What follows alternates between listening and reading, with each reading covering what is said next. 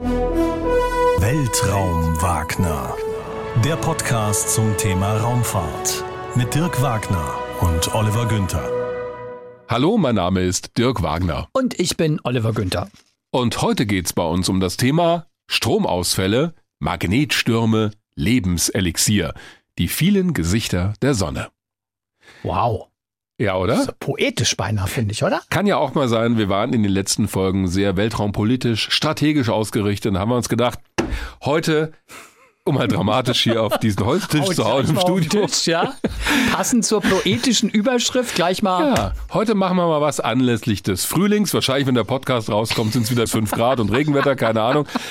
Aber es geht um die Sonne heute und um die Frage, warum ist dieser Stern, es ist nämlich ein Stern vor unserer kosmischen Da habe ich Haustür, gleich eine Frage zu, aber Ja. will ich nicht unterbrechen. warum ist der eigentlich trotz allem, was wir schon über den Weltraum wissen, noch so relativ wenig erforscht, zumindest was die ganz großen Rätsel der Sonne angeht?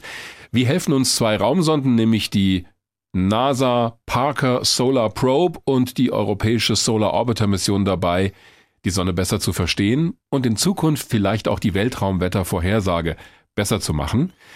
Wir reden unter anderem mit Caroline Liefke, Astrophysikerin vom Haus der Astronomie in Heidelberg und mit José Luis Peyon. Ich muss gucken, dass ich mal richtig ausspreche. Schreibt sich mit Doppel-L, spricht sich aber so wie das Mallorca aus, also Peyon vom European Space Operations Center in Darmstadt. Bin aufgrund von Ollis Präsenz natürlich beeindruckt, denn er hat bei dem Thema Sonne gesagt, nö.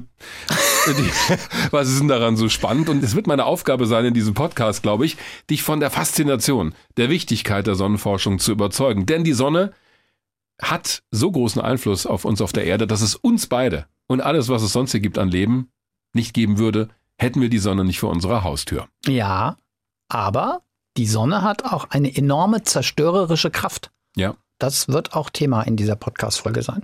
Du hattest eine Frage gerade, oder war genau. das der nein, nein, nein, nein, nein, nein. Diese Geschichte mit dem Stern. Ich muss das jetzt mal ein für alle Mal klären, weil wir sprechen ja immer von Sternen am Himmel. Mhm.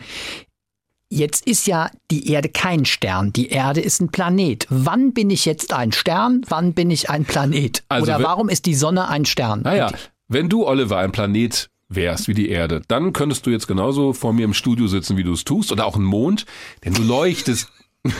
ja, ist so, denn du leuchtest nicht selbst.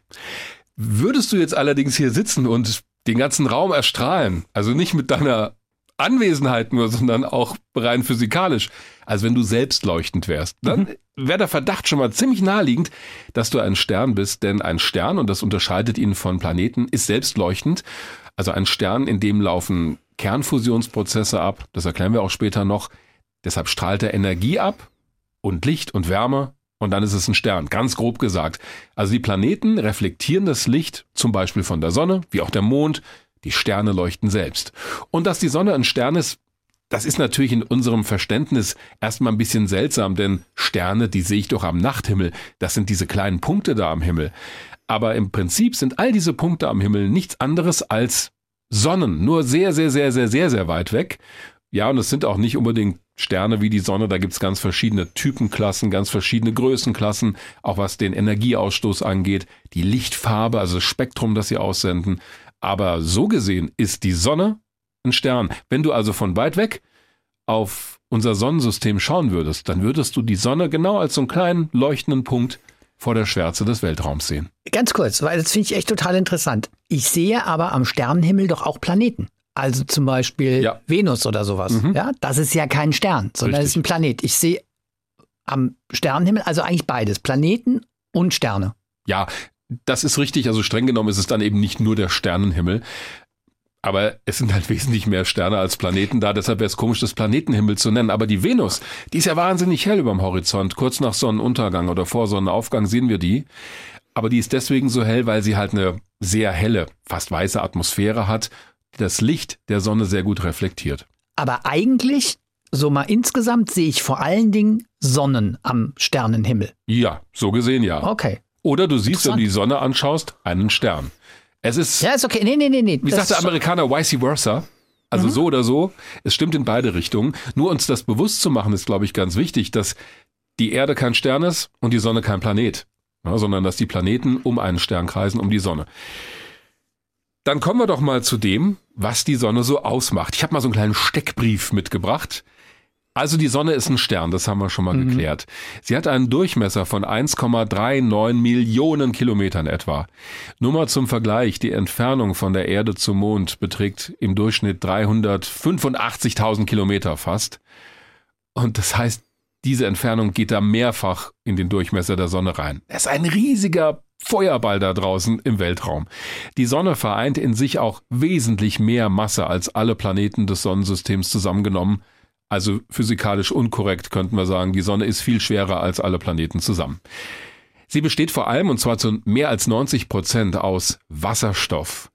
Das ist eines der Grundelemente im Universum schon ganz früh gewesen, der Wasserstoff.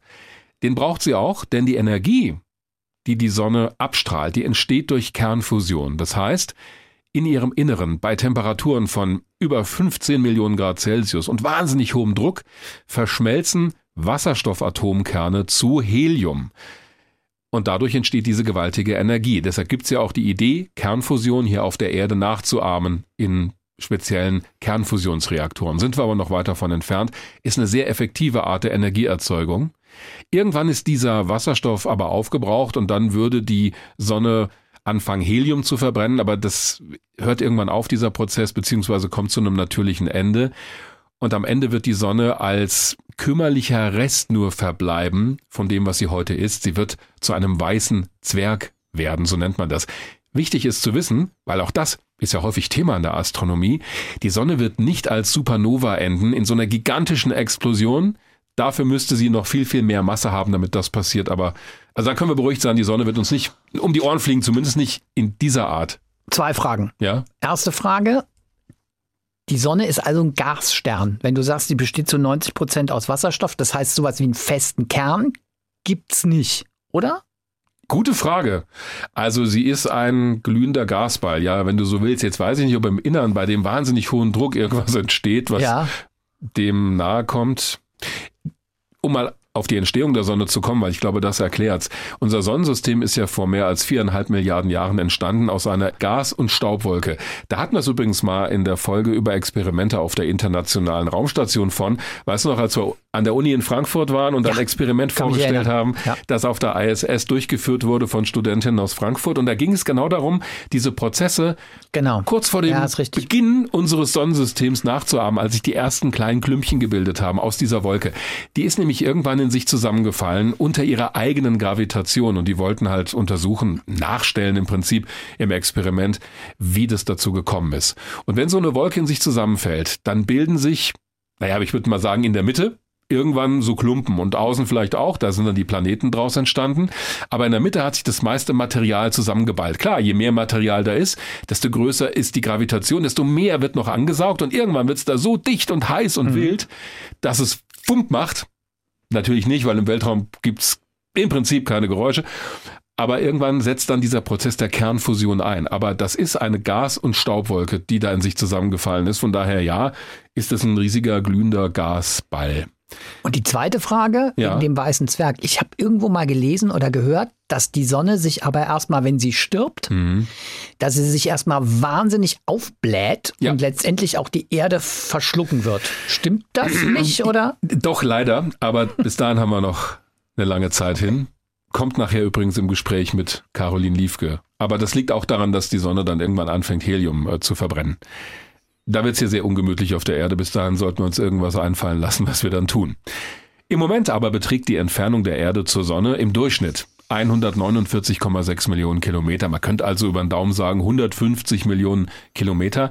Das nennt man übrigens eine astronomische Einheit. Und manche Entfernungen werden dann eben auch in so und so viel AE angegeben, also so und so viel astronomische Einheiten. Musst du also immer multiplizieren mit 150 Millionen Kilometern. Diese Strecke entspricht etwa acht Lichtminuten. Was heißt das? Äh. naja, dass das Licht von der Sonne acht Minuten braucht, um hierher zu kommen. Messerscharf und, und Wahrscheinlich war das jetzt kombiniert. War zu banal. Nee, es war richtig vor allen Dingen. Das heißt also, wir sehen die Sonne immer, wie sie vor acht Minuten war. Würdest du sie jetzt ausknipsen, würden wir das erst in acht Minuten merken. Aber da besteht keine Gefahr. Wir sehen aber, dass die Erde also die Tatsache, dass wir hier in einem Studio sitzen und miteinander reden können, Das zeigt, dass die Erde sich im genau richtigen Abstand zur Sonne befindet. Es herrschen hier stabile und angenehme Temperaturen für organisches Leben, wie wir es sind. Es gibt Wasser in flüssiger Form. Es gefriert hier nicht ständig wie auf dem Mars. Es verdampft auch nicht sofort wie auf der Venus. Diese Zone um einen Stern, in der solche Bedingungen herrschen, beziehungsweise auf einem geeigneten Planeten entstehen können. Die nennt man auch habitable Zone. Die Amerikaner nennen das so ein bisschen verspielt die Goldilocks Zone, also da, wo sich hm. im Prinzip Leben entwickeln kann.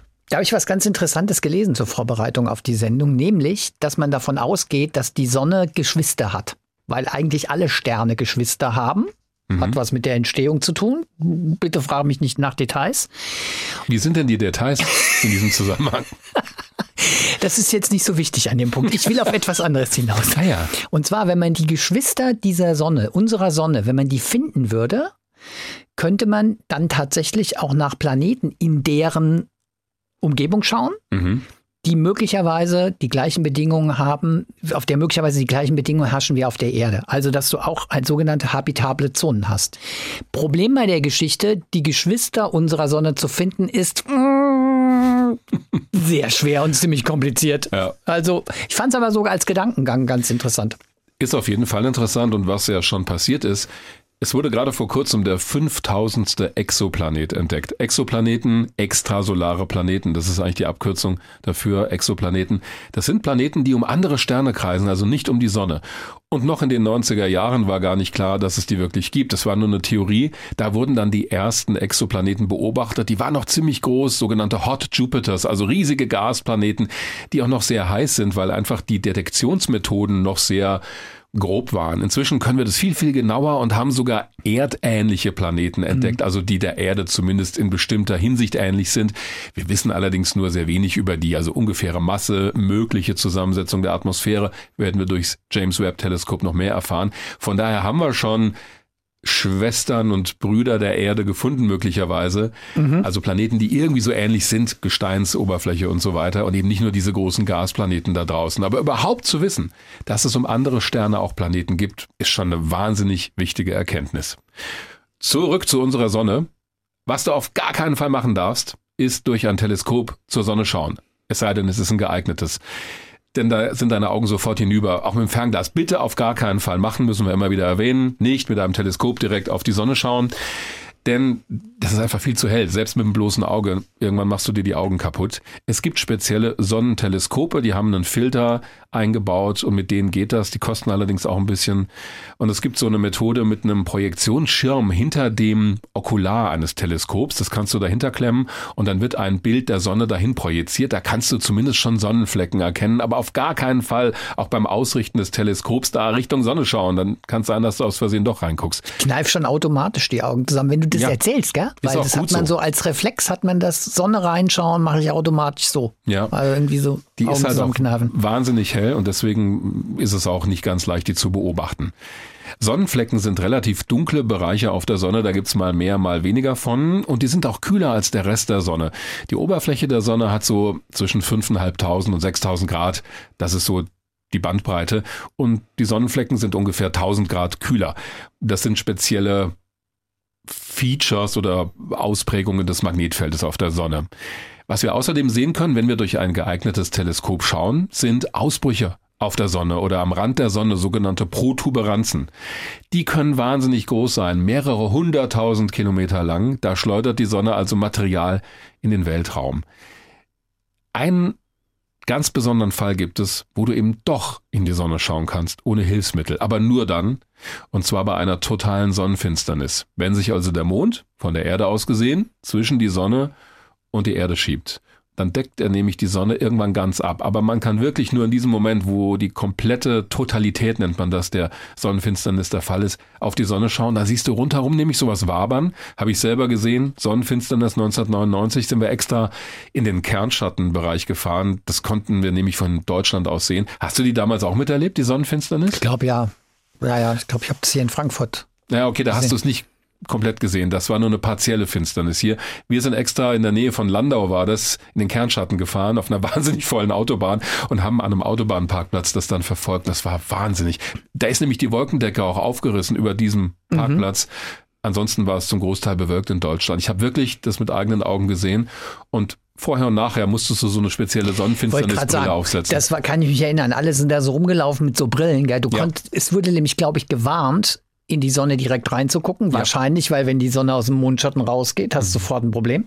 Und alle haben damals irgendwie diese so ein bisschen so wie so Pappbrillen, so, ja, so, gell? das war so. Das war wahrscheinlich echt, du konntest mit diesen Brillen reinschauen und warst dann geschützt vor diesem Effekt, wenn die Sonne wieder aus dem Mondschatten raustritt. Ja, diese Brillen waren mit einer speziellen, so einer silbernen Folie ausgestattet und nur damit konntest du reingucken. Und was viele ich halt glaub, auch vergessen. Das habe ich damals gemacht. Ja, das also. war auch okay, weil du warst nicht im Kernschatten. Du mhm. dürftest also auf keinen Fall, hättest auf keinen Fall mit bloßem Auge in die Sonne schauen dürfen. Und was viele halt bei so einer partiellen Finsternis unterschätzen, selbst wenn da nur noch so ein Knubbel von der Sonne rausguckt, das ist trotzdem so hell genau. und deine Pupillen gehen ja auch auf, als rundherum ja, ja. dunkler wird. Genau, genau, das war damals das Risiko, gell? Und da kann eben doch ein Schaden entstehen dann kannst du eben bei einer totalen Sonnenfinsternis da hochgucken. Was du dann siehst, und das gehört auch zur Sonne, ist die Atmosphäre der Sonne, die sogenannte Corona. Also im Prinzip auch so eine Gashülle, nicht zu vergleichen mit der irdischen Atmosphäre. Es wird aber trotzdem Sonnenatmosphäre genannt. Abgesehen von dem, was sich in der Sonne und in der Nähe der Sonne abspielt, sendet die Sonne auch ständig elektrisch geladene Teilchen in den Weltraum. Das wird Sonnenwind genannt und so kommt es auch zu diesem Begriff Weltraumwetter. Also da gibt's ja keinen Regen, Stürme schon, aber halt nicht wie auf der Erde. Damit sind diese Schauer von elektrisch geladenen Teilchen gemeint. Die Sonne schickt die ständig in alle Richtungen aus. Deswegen hat man ständig so einen Sonnenwind, Wehen im Sonnensystem, wenn du so willst, bis ziemlich weit raus. Manchmal kommt es zu Ausbrüchen und dann wird's richtig wild. Dann wird nämlich dieser Wind zum Sturm. Und da kommen wir auch nochmal drauf zu sprechen. Das kann dann hier auf der Erde schon Stromnetze lahmlegen, Funkverbindungen unterbrechen oder auch Satelliten beschädigen. Deswegen wäre so eine Weltraumwettervorhersage auf jeden Fall eine gute Idee. Ein nächster Sonnensturm am Mittwochnachmittag. Gerechnet wird mit drei Millionen Teilchen pro Sekunde, keine Ahnung, so irgendwie so. Glückwunsch zum neuen ja. Job. Olli wird der neue Weltraumwetteransager. Das war ein Casting gerade. Der Carsten Schwanke, das. Äh ja, warum nicht? Also, das wird wahrscheinlich sogar irgendwann kommen, aufgrund von einer neuen Mission, die gerade geplant wird. Es ist aber auch schon mal passiert, im März 1989 gab es den größten Vorfall der Neuzeit, wo sowas stattgefunden hat. Da wurden etwa sechs Millionen Menschen in Kanada in der Provinz Quebec von jetzt auf gleich in die elektronische Steinzeit versetzt, wenn du so willst. Es gab einen großen Sonnenausbruch. Das Stromnetz ist zum Teil ausgefallen. Das hat sogar die Fernwärmeleitungen betroffen, weil die auch ausgefallen sind. Die wurden wahrscheinlich mit elektronischen Hilfsmitteln gesteuert. Am Morgen danach kam es zu einem Verkehrschaos auf den Straßen, weil die Ampeln nicht mehr funktioniert haben. Der Flugverkehr war betroffen. Das hat mehr als neun Stunden lang gedauert und Schuld war ein großer Ausbruch auf der Sonne, der viel Material, elektrisch geladene Teilchen zur Erde geschleudert hat und aufgrund der geografischen Verhältnisse hat es halt diese Provinz in Kanada getroffen. Das zeigt aber, so weit die Sonne weg zu sein scheint, sie hat ständig Einfluss auf das, was hier auf der Erde passiert. Darüber und über noch viel mehr haben wir gesprochen mit Dr. Caroline Liefke. Sie ist Astrophysikerin am Haus der Astronomie in Heidelberg. Frau Dr. Liefke, die Sonne hat ja ganz verschiedene Bedeutungen für uns Menschen im Alltag. Also sie ist Lebensspender, sie ist ein guter Launefaktor. Das merken wir im Frühjahr jedes Mal, wenn sich die Menschen nach Licht sehnen und nach Wärme. Was ist die Sonne denn für Sie als Astrophysikerin? Naja, also man könnte jetzt sagen, ganz profan erstmal einer von vielen Sternen, aber dankenswerterweise natürlich der, den wir vor der Haustür haben. Und deshalb natürlich auch super spannend, weil also wir sehen die ja jeden Tag auf und untergehen oder sowas und merken eigentlich gar nicht so richtig, dass da unglaublich viele spannende Sachen passieren. Also Otto Normalbürger kriegt davon nichts mit, was auf der Sonne passiert, sieht die halt hell leuchten und das war's.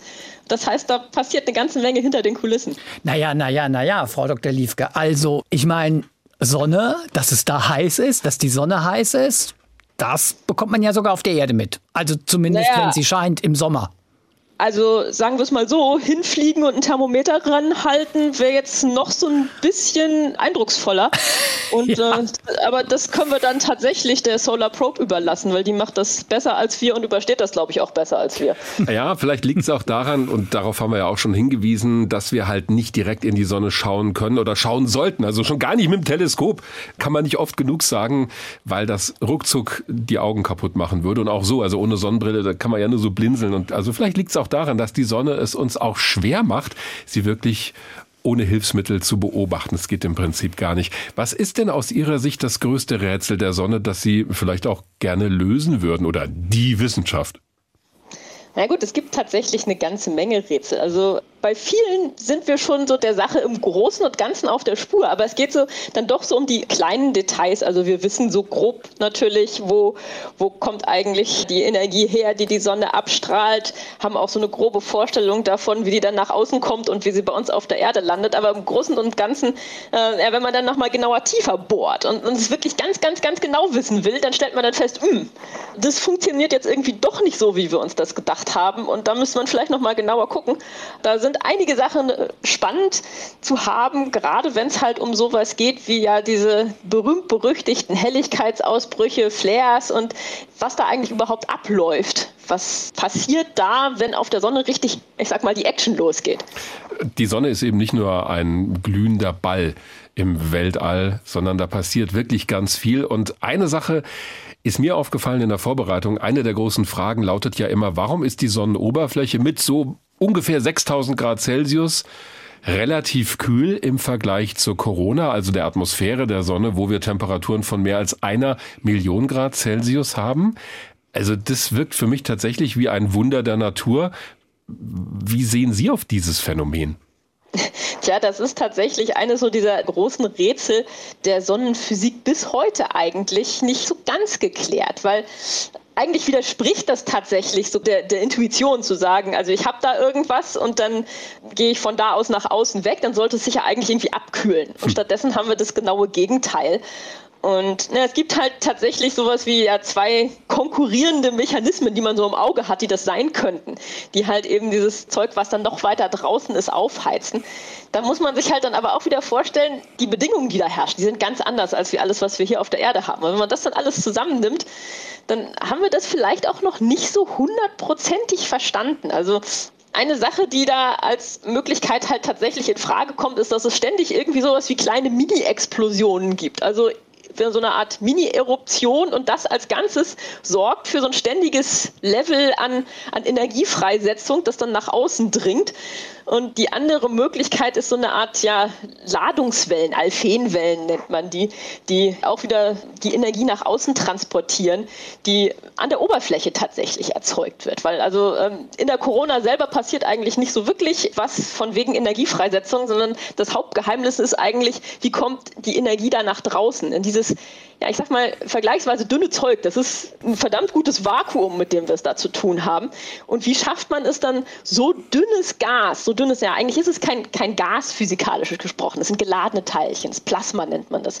Und wie schafft man das, so weit aufzuheizen? Das heißt, man muss irgendwie jedem einzelnen Atom einen Haufen Energie mitgeben. Hm. Und wie kriegt man das hin? Hm. Ich bin noch ein bisschen hängen geblieben an dem Begriff Flares, den Sie vorhin mal genannt haben. Das ist ja, wenn ich es richtig verstanden habe, so einer dieser Art von Sonneneruptionen. Können Sie mir als Laie noch mal so ein bisschen erklären, was mit diesen Flares gemeint ist? Ist das sowas wie diese Sonnenstürme, von denen wir hier ja immer auf der Erde auch so reden, oder ist das noch mal was anderes? Ja, also im Prinzip gehört das alles irgendwie zusammen, wobei die verschiedenen Begriffe dann unterschiedliche Sachen meinen was wir überhaupt erstmal brauchen, sind Magnetfelder. Das ist ganz, ganz wichtig. Und normalerweise sind Magnetfelder was, was in der Astronomie die Sachen immer kompliziert machen. Das äh, ja, ist halt so. Und in dem Falle sind es halt Magnetfelder, die von unter der Sonnenoberfläche hervorkommen und da so, ja, wie so eine Art Schleife einfach mal rauskommen. Nun ist die mhm. Sonnenoberfläche nichts, was irgendwie fest ist oder so, sondern das ist alles, das blubbert und brodelt im wahrsten Sinne des Wortes. Die kocht, also das ist alles in Bewegung und diese Schleifen, die verdrillen sich, kriegen Knoten und äh, reißen dann halt auch mal auseinander und verknoten sich wieder neu.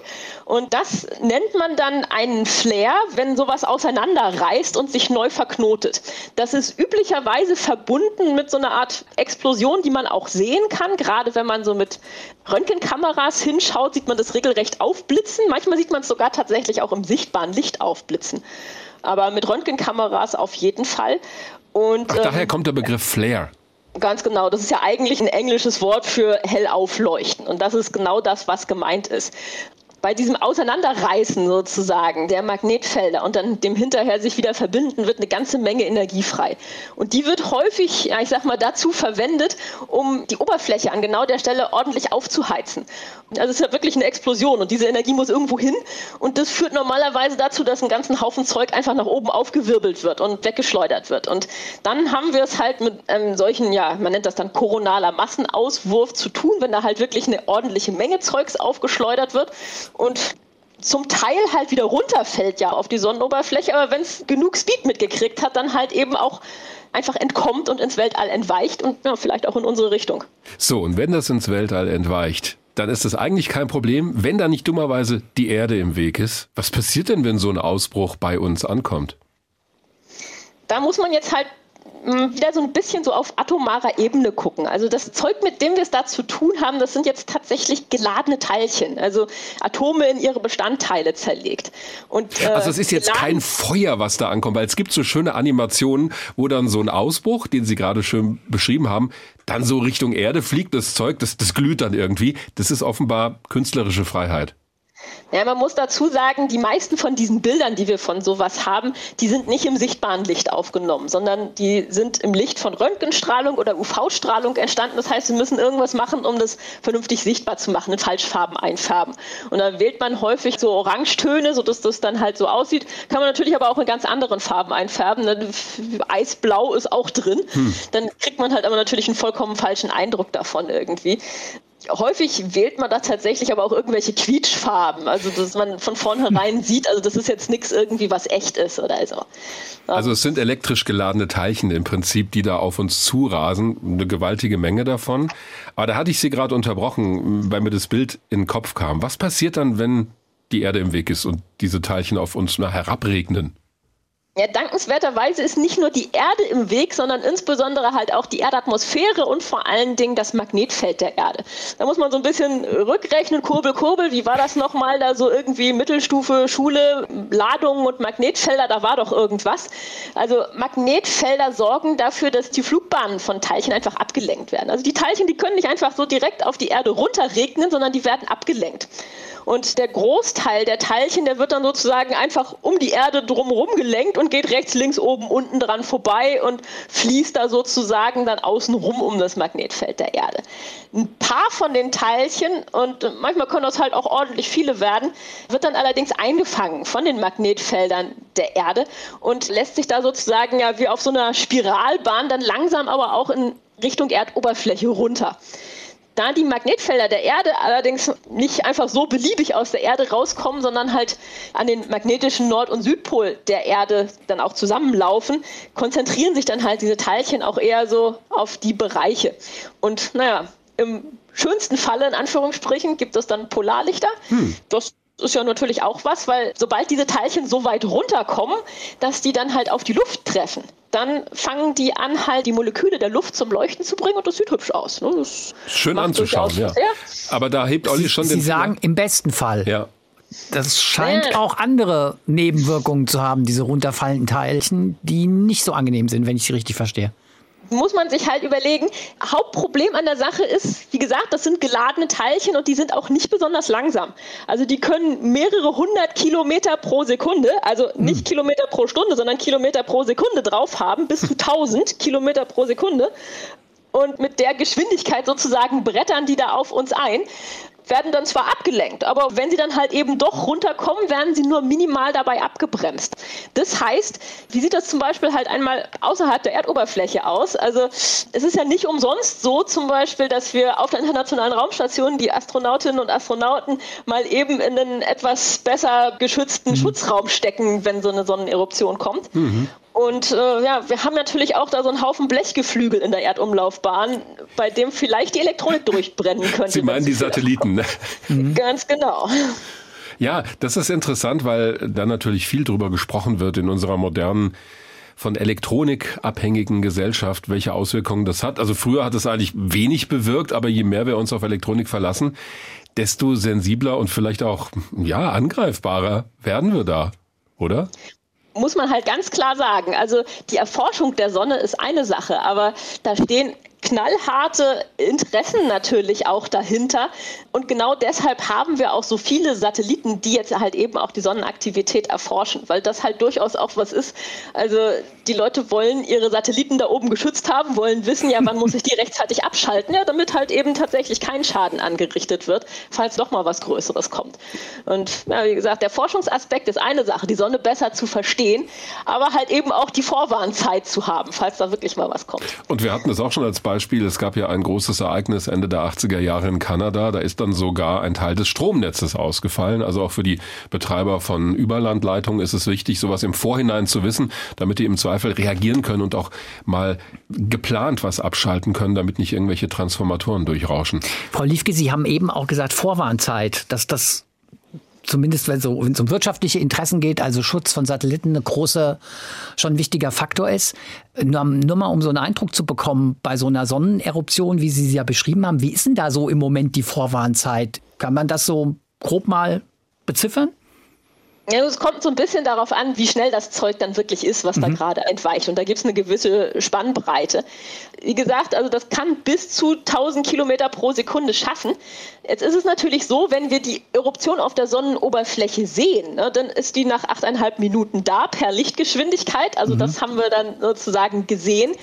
Und üblicherweise haben wir sowas wie einen, anderthalb, vielleicht zwei Tage, bis dann halt auch die Teilchen kommen. Klingt aber Und eigentlich nach relativ viel Zeit, ehrlich gesagt. Anderthalb bis zwei Tage? Oder? Ja, ja, also zum Satelliten abschalten und die Astronauten in Sicherheit bringen, reicht es im Zweifelsfalle. Für größere Geschichten natürlich nicht mehr. Mhm. Wobei man halt jetzt natürlich schon auch sowas gemacht hat, gerade wie nach dieser Episode damals in Kanada, dass man Umspannwerke stärker gesichert hat gegen sowas. Mhm. Das hat teilweise auch Umweltkonsequenzen gehabt. Also da ging es ja dann hauptsächlich auch wirklich dadurch, dass man Strominduktion hatte auf diesen riesen langen Überlandleitungen, die es da halt eben in den USA und in Kanada gibt, also wirklich einfach auf langen Strecken. Und sowas ähnliches hat man auch mit metallischen Pipelines. Also da gab es dann so Effekte wie, dass da die Rohre angefangen haben zu korrodieren, nachdem da diese, diese Ladungen durchgegangen so sind. Gut, halt, nee. Ja, das war auch tatsächlich ja, nicht gut. Also gerade wenn man sich das vorstellt, also hunderte Kilometer lange Leitungen, die da irgendwo in der kanadischen Wildnis lang laufen, die sind natürlich halt auch nicht ständig überwacht. Und dann mhm. kriegt man sowas womöglich zu spät mit. Und besser geworden sind die davon nicht. Also es ist natürlich nicht so, dass sowas da irgendwie sofort da irgendwelche Schäden ausgelöst hat, aber es trägt halt auch einfach nicht dazu bei, dass die besser werden. Ja, und wir entdecken die Schäden vielleicht auch nicht sofort. Ist die Sonne eigentlich was Besonderes oder doch nur so ein durchschnittlicher Stern? Naja, also es gibt Sterne, die sind zehnmal so groß, haben zehnmal so viel Masse. Es gibt auch Sterne, die haben nur ein Zehntel der Masse und sind nur ein Zehntel so groß. Also in der Hinsicht ist die Sonne vielleicht tatsächlich sowas wie ein Durchschnittsstern.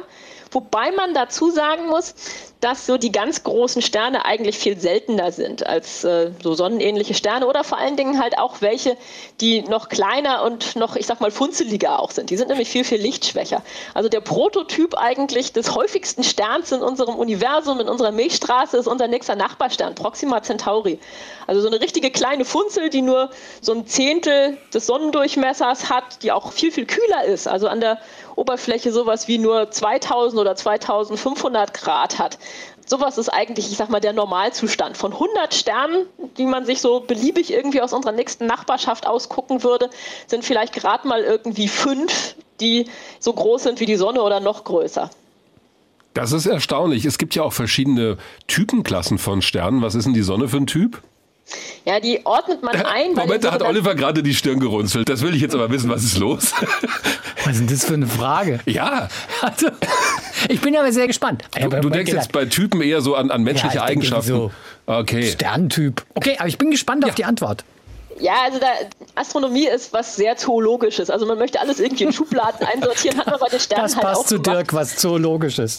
Und äh, dementsprechend, ja, also es gibt tatsächlich sowas wie Sterntypen, die man einfach alphabetisch durchsortiert hat. Dummerweise hat man hinterher festgestellt, dass man die alphabetische Sortierung, die man da am Anfang vorgenommen hat, dann irgendwie doch nicht so prickelnd fand, hat die Hälfte der Buchstaben dann hinterher gestrichen und die anderen neu umsortiert, hm. sodass wir jetzt eine Reihenfolge haben O, B, A, F, G, K und M. Mhm. Und da fällt die Sonne halt in die Kategorie G. Aha. Also die Sterne vom Typ O und vom Sterntyp B, das wären die ganz heißen, die auch von der Farbe her eher bläulich wären.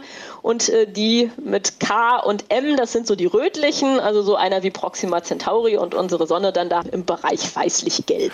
Bin immer noch erstaunt, dass mir Oliver ein gewisses zoologisches Interesse ja, also. unterstellt in Sachen Weltraumforschung. Da muss ich nachher nochmal nachfragen, was er meint. Aber wenn die seltene Spezies des Raumfahrt-Nerds, würde ich mal sagen. Auch, auch gut. Ja, bekenne ich mich zu. So ja, selten ist sie gar nicht. Aber um nochmal auf das zu kommen, was Frau Dr. Lief gerade gesagt hat. Also wenn ich sie richtig verstehe, es gibt ja wohl auch sehr unangenehme Sterne, die ihre Planeten in der Umgebung mal mit sehr spektakulären Ausbrüchen geradezu rösten und so viel Strahlung dorthin schicken, dass Leben eigentlich unmöglich wird. Also wir haben es ganz gut getroffen eigentlich. Ja, das liegt hauptsächlich daran, dass unsere Sonne, ich sag mal, schon in gesetzterem Alter ist. Also unser Sonnensystem hat ja nun viereinhalb Milliarden Jahre auf dem Buckel. Wir wissen mit ziemlicher Sicherheit äh, aufgrund der Forschung von Sternen, die ansonsten ziemlich ähnlich der Sonne sind, nur viel, viel jünger, wissen wir, dass die Sonne mit ziemlicher Sicherheit in ihrer Jugend, in Anführungsstrichen, mal deutlich mehr drauf gehabt hat. Also so ein Stern, der gerade erst entstanden ist und dann vielleicht so, so ein paar Millionen Jahre alt ist, vielleicht bis zu 100 Millionen Jahre, der ist deutlich aktiver, nennt man das. Also äh, im Sinne von mehr Eruptionen, mehr Sonnenflecken, größere Sonnenflecken alles in Größenordnungen größer. Das heißt umgekehrt natürlich auch. Also man kann sowas machen, wie sich überlegen, ja, wie war denn das eigentlich? Das Leben auf der Erde ist ja zu einer Zeit entstanden, die jetzt auch schon noch mal ein Weilchen zurückliegt. Also so die allerersten Lebensspuren hatten wir ja schon vor dreieinhalb Milliarden Jahren. Mhm. Das heißt, da hatte die Sonne vielleicht gerade sowas wie 600 Millionen Jahre auf dem Buckel. Und wenn man sich das anguckt, wie die Sonne sich damals hätte verhalten müssen, dann kann man ganz klar sagen, also die war mit Sicherheit deutlich aktiver, als wie sie das heute ist. Da gab es mehr UV-Strahlung, mehr Röntgenstrahlung, mehr von diesen Eruptionen, fettere Eruptionen und so weiter. Ja, hatte das jetzt einen Einfluss auf die Entstehung des Lebens auf der Erde? sowohl in positiven als auch im negativen Sinne ist da beides möglich. Ich liebe solche philosophischen Überlegungen, finde ich wahnsinnig faszinierend. Also jetzt jenseits der Raumfahrt. Ich bekenne mich ja dazu, wirklich ein Raumfahrt-Nerd zu sein, aber solche kosmologischen Fragen, auch die Frage nach unseren Ursprüngen, und da kommen wir ja automatisch drauf zu sprechen. Stichwort habitable Zone um einen Stern. Das fasziniert mich tatsächlich. Aber Oliver offensichtlich ich auch. Ja, ein anderes Problem. Und zwar hänge ich an dem, was Frau Liefke eben gesagt hat. Die Sonne ist schon in einem gesetzteren Alter. Ich hoffe, sie macht es noch eine Weile, weil letztendlich ist es ja schon so, wir haben jetzt auch gesprochen über Risiken, die zum Beispiel von Sonnenstrahlung ausgehen. Aber wir brauchen die Sonne ja hier auch, die ist ja lebensnotwendig. Das Licht und die Wärme. Also ich hoffe, Sie sagen mir jetzt nicht, in 30, 40 Jahren ist Schluss. Gehe ich jetzt aber auch nicht von aus. Ein bisschen länger hält die Sonne doch noch durch, oder? Naja, also ich kann nicht dafür garantieren, dass in 30 oder 40 Jahren nicht Schluss ist, weil die Menschheit nicht irgendwelchen Unsinn verbockt. Okay, das ist irgendwie. Wohl wahr. Das klammern wir mal aus an dieser Stelle, ja. Aber also die Sonne können wir da dann eigentlich eher nicht als Schuldigen heranziehen, weil also die wird auf jeden Fall noch ein paar Milliarden Jährchen halten. Also so das, mhm. das typische Durchschnittsalter, was man so angibt, insgesamt wäre sowas wie 10 Milliarden Jahre für die Sonne. Wobei man da berücksichtigen muss, dass es für uns hier auf der Erde, so wie wir hier jetzt sind, schon so ungefähr nach einer Milliarde Jahre ungemütlich werden wird, weil die im Laufe ihres Lebens sich so langsam aber sicher aufheizen wird. Die Oberfläche wird heißer werden und dementsprechend wird auch mehr Energie abgestrahlt. Das heißt, wenn wir hier einfach auf der Erde bleiben und nichts machen, müssen wir uns da entweder biologisch drauf anpassen, dass sich so die Strahlung unserer Sonne dann halt mal irgendwie verdoppelt hat. Mhm. Oder aber irgendwelche technologischen Wege finden, muss man mal gucken. Aber eine Milliarde Jahre ist ja auch noch ein bisschen hin, von bis, daher. Ja, bis dahin kann die Raumfahrt noch einiges erreichen und möglicherweise können wir ja dann wirklich auf die Suche gehen nach einer anderen Heimat. Aber das sind ja alles im Prinzip Science-Fiction-Überlegungen. Kommen wir nochmal auf die reale Raumfahrt von heute. Wir haben da jetzt zwei halbwegs neue Raumsonden rund um die Sonne fliegen. Die Solar Probe von der NASA, die Parker Solar Probe, benannt nach einem Wissenschaftler, der gerade, wo wir diesen Podcast aufnehmen, vor kurzem gestorben ist, ein bekannter Sonnenforscher. Nach dem wurde diese Mission benannt. Also die Parker Solar Probe der NASA ist deswegen spektakulär, weil sie halt so nah rankommt an die Sonne. Und zwar so nah, wie noch nie zuvor. Was haben wir denn von dieser Mission schon gelernt? Na, eigentlich eine in dem Sinne jetzt keine, ich sag mal, absolut unerwarteten Sachen, aber es ist auf jeden Fall spektakulär, da halt wirklich an der Sonnenoberfläche zu kratzen fast schon. Hm. Und da mehr oder weniger auch durch das Material von der Corona durchzufliegen, da halt auch mal zu messen, was sind denn da überhaupt jetzt für, für Teilchendichten, wie sieht das aus mit den Magnetfeldern da. Also halt einfach mal äh, sich sozusagen beregnen zu lassen, im wahrsten Sinne des Wortes von dem Zeugs zu gucken, wie verhält sich das dann auch aus der Nähe. Das ist schon super spannend.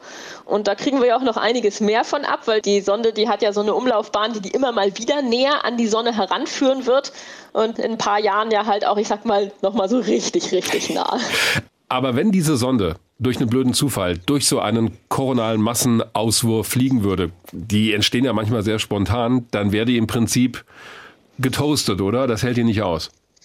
Mm, ja, also das kann tatsächlich äh, dumm kommen, aber die Wahrscheinlichkeit ist natürlich beliebig gering. Und man hat das, das muss man natürlich auch dazu sagen, schon ganz absichtlich so gemacht, dass die sich äh, langsam aber sicher immer näher herantastet und dass man schon in den ersten Vorbeiflügen auch schon eine ganze Reihe von den Forschungszielen hat angehen können, die man sich so vorgenommen hat. Das ist im Prinzip so ähnlich wie bei den äh, letzten Flügen von der Cassini-Sonde beim Saturn, wo man dann auch gesagt hat, okay, jetzt wagen wir es einfach mal und fliegen mal mitten durch die Saturnringe durch und gucken mal, wenn wir da dann halt von irgendwas zerbrezelt werden, was da durch die Gegend fliegt, dann ist es halt passiert. Am Ende der Mission ist es dann auch nicht mehr so schlimm. Ah, okay. Ja, deshalb wagt man sich Stück für Stück näher heran an die Sonne.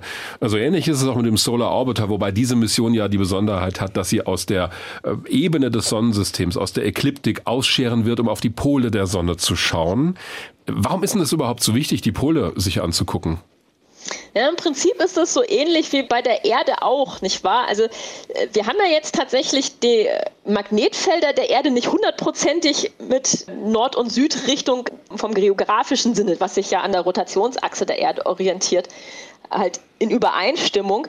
Aber es ist halt auch bei der Sonne ganz grob zumindest so, dass wir sowas wie eine Art Nord- und eine Art Südpol auf der, auf der Sonnenoberfläche haben. Und da laufen natürlich zum Teil dann auch die Magnetfelder zusammen.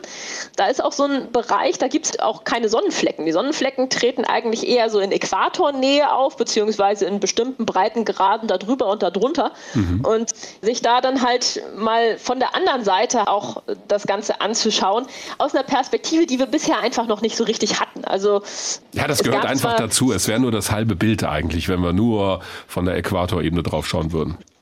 Ja, also es ist natürlich schon so, dass wir so grob eine Idee haben, aber äh, ja, das ist halt wie wenn wir jetzt eben auch da so in Richtung der Pole der Sonne gucken. Wir streifen da sozusagen am Rand lang und versuchen da ja, irgendwie aus dieser Perspektive heraus was zu sehen, während es einfach viel, viel einfacher wäre und auch viel, viel besser mit Details da mehr rauszukitzeln, wenn man einfach oben drüber schweben würde.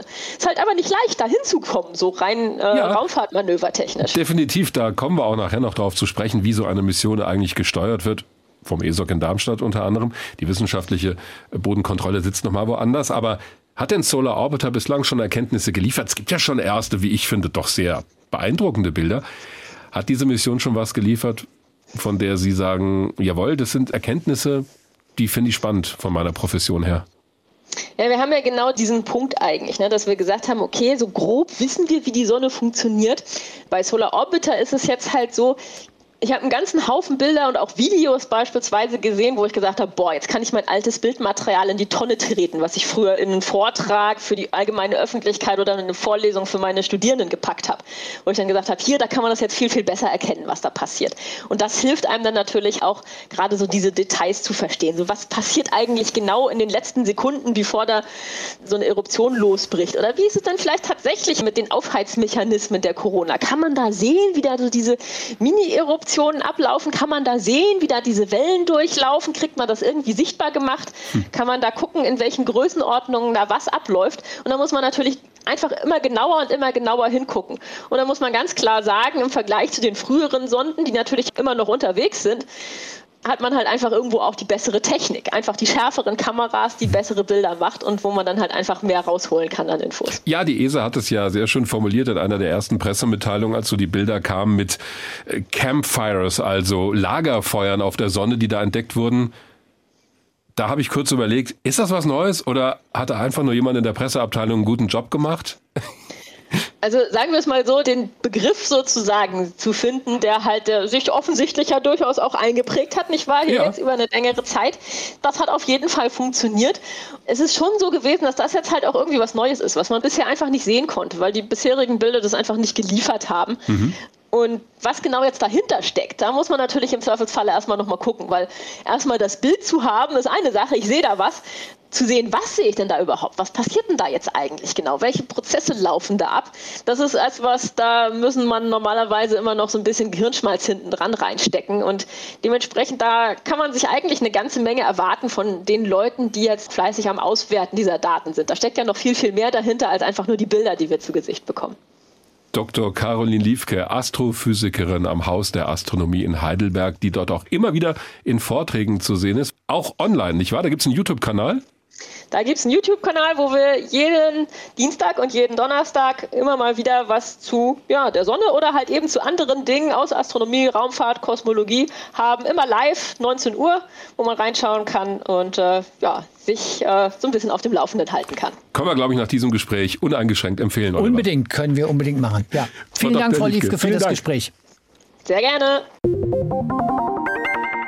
Ich hätte noch stundenlang weiter zuhören können. Ja, das glaube ich, ja. Moment, ich habe dich während des Interviews mit Frau Dr. Liefke auch sehr angetan gesehen. Auch ich fand's ja, weil du das einfach stimmt. auch gemerkt hast, und ich habe ja in diesem Podcast die Mission, dich doch davon zu überzeugen, dass es sich lohnt, sich mit der Sonne zu beschäftigen. Mm, und so abgeklärt du jetzt auch tust während des Interviews, habe ich deutliches Interesse und ich meine sogar eine gewisse Begeisterung beobachtet. Ja, aber das liegt natürlich daran, dass Caroline Liefke das auch wirklich super erklärt. Ja. Ich finde es super und super anschaulich und ich habe wirklich ganz viel gelernt aus dem Gespräch.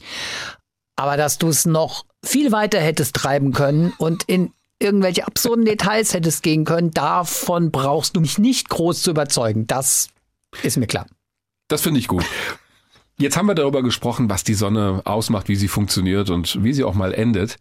Wir haben aber noch nicht darüber gesprochen, warum wir eigentlich in den Weltraum müssen, um die Sonne richtig zu erforschen. Denn eigentlich sehen wir die jeden Tag am Himmel und spüren sie auch auf unserer Haut, die Wärme und das Licht, das alles um uns überhaupt erst erhält.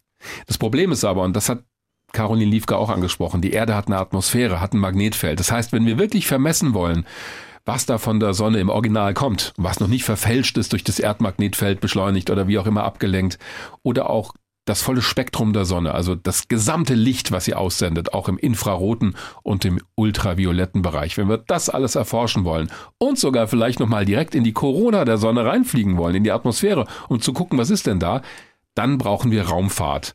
Und deswegen wurde schon sehr früh die Sonne beobachtet mit Teleskopen auf hohen Bergen. Anfang der 50er Jahre gab es Höhenforschungsraketen, die berühmte Aerobee-Reihe in den USA, da wurden Geräte gestartet, Spektrographen zum Beispiel, die sich auch automatisch während des Fluges auf die Sonne ausgerichtet haben.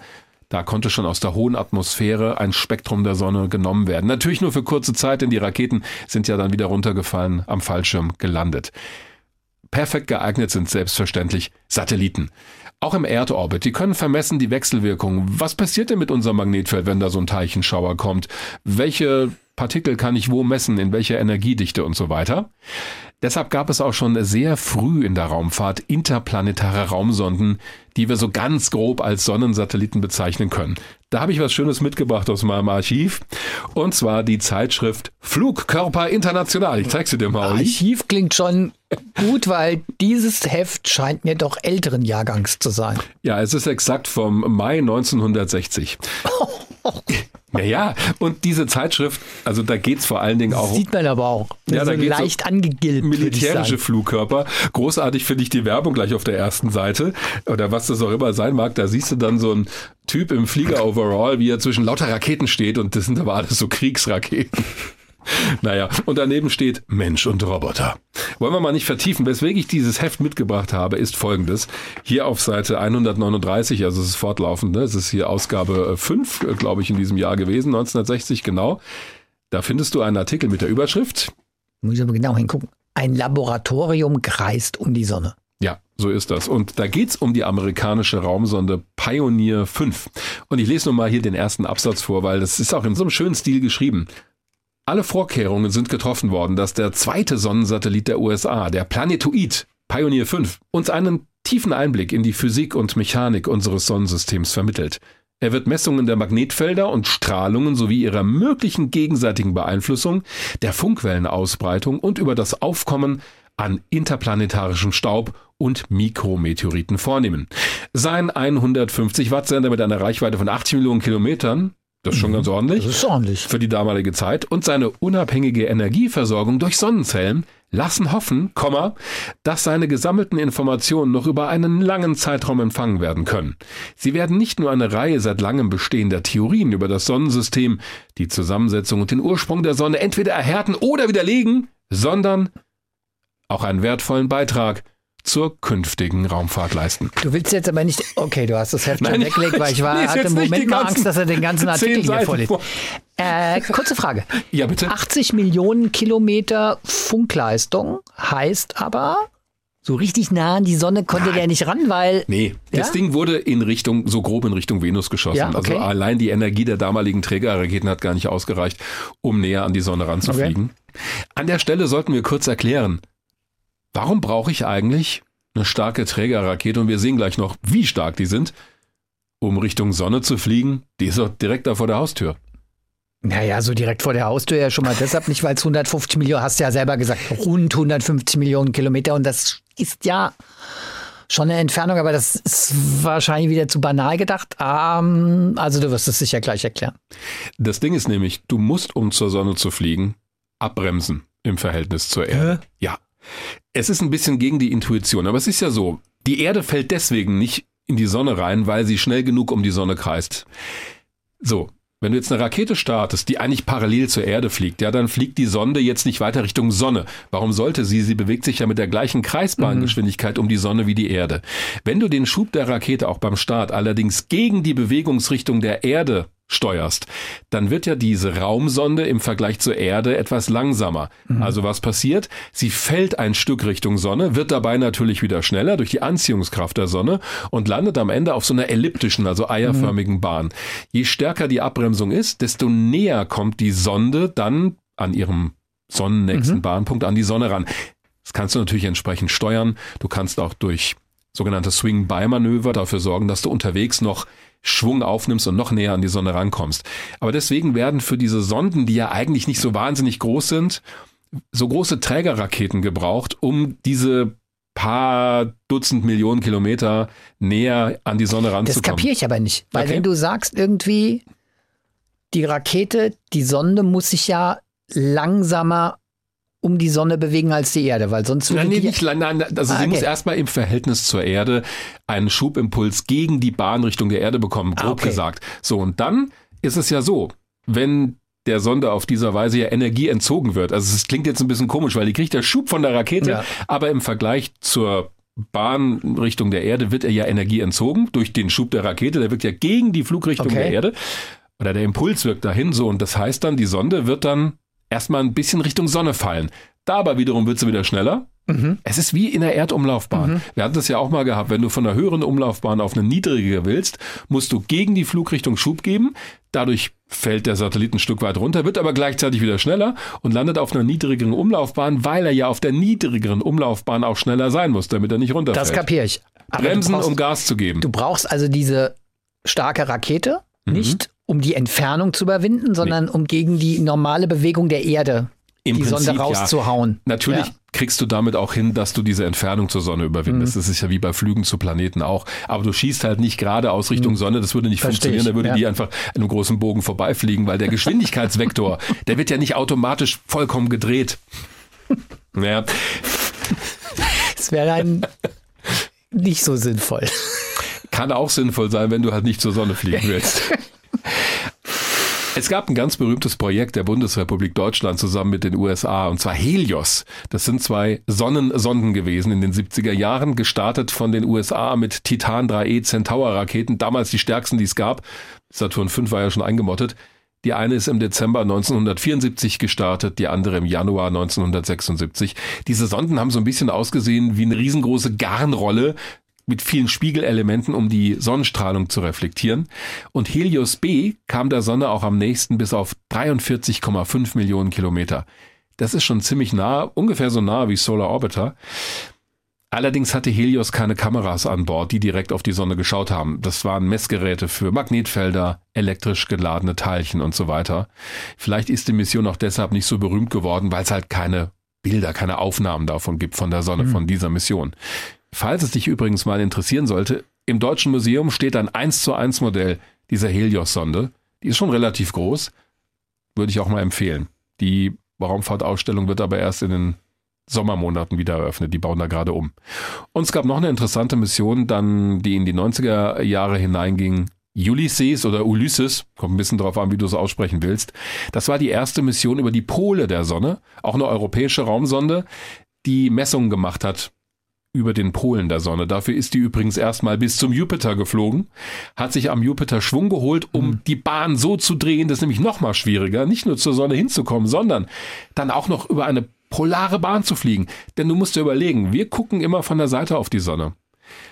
Wenn wir allerdings von den Polen draufschauen würden, das hat Caroline Liefke vorhin ja auch erklärt, mhm. dann müssen wir die Bahnebene, wenn du so willst, ja drehen. Also du musst quasi von der flachen Ebene gesehen, ja, im Idealfall 90 Grad Winkel die Bahn drehen. Dafür brauchst du wahnsinnig viel Energie und das haben die sich damals geschickterweise beim Jupiter geholt.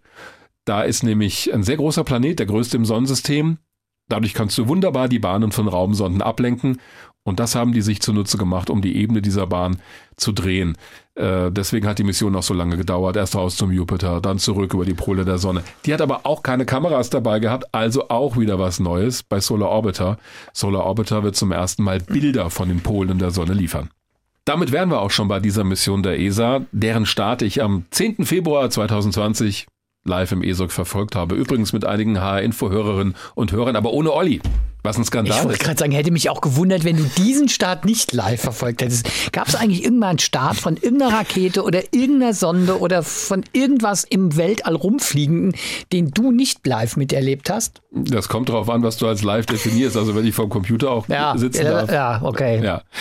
In diesem Fall war ich aber wirklich im ESOC dabei, wo auch die Bodenkontrolle für den Start war, die wissenschaftliche Arbeit bei der Mission wird in einer Bodenstation bei Madrid gemacht, aber der Start und die ganzen Steuermanöver, das wird natürlich vom ESOC gemacht. Da fällt Olli schon der Kugelschreiber aus der Hand beim Stichwort Steuermanöver.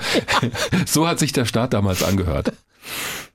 Five, four, three, two, one, zero. And liftoff of our solar orbit and international collaboration to give us new images and a better understanding of our life giving star.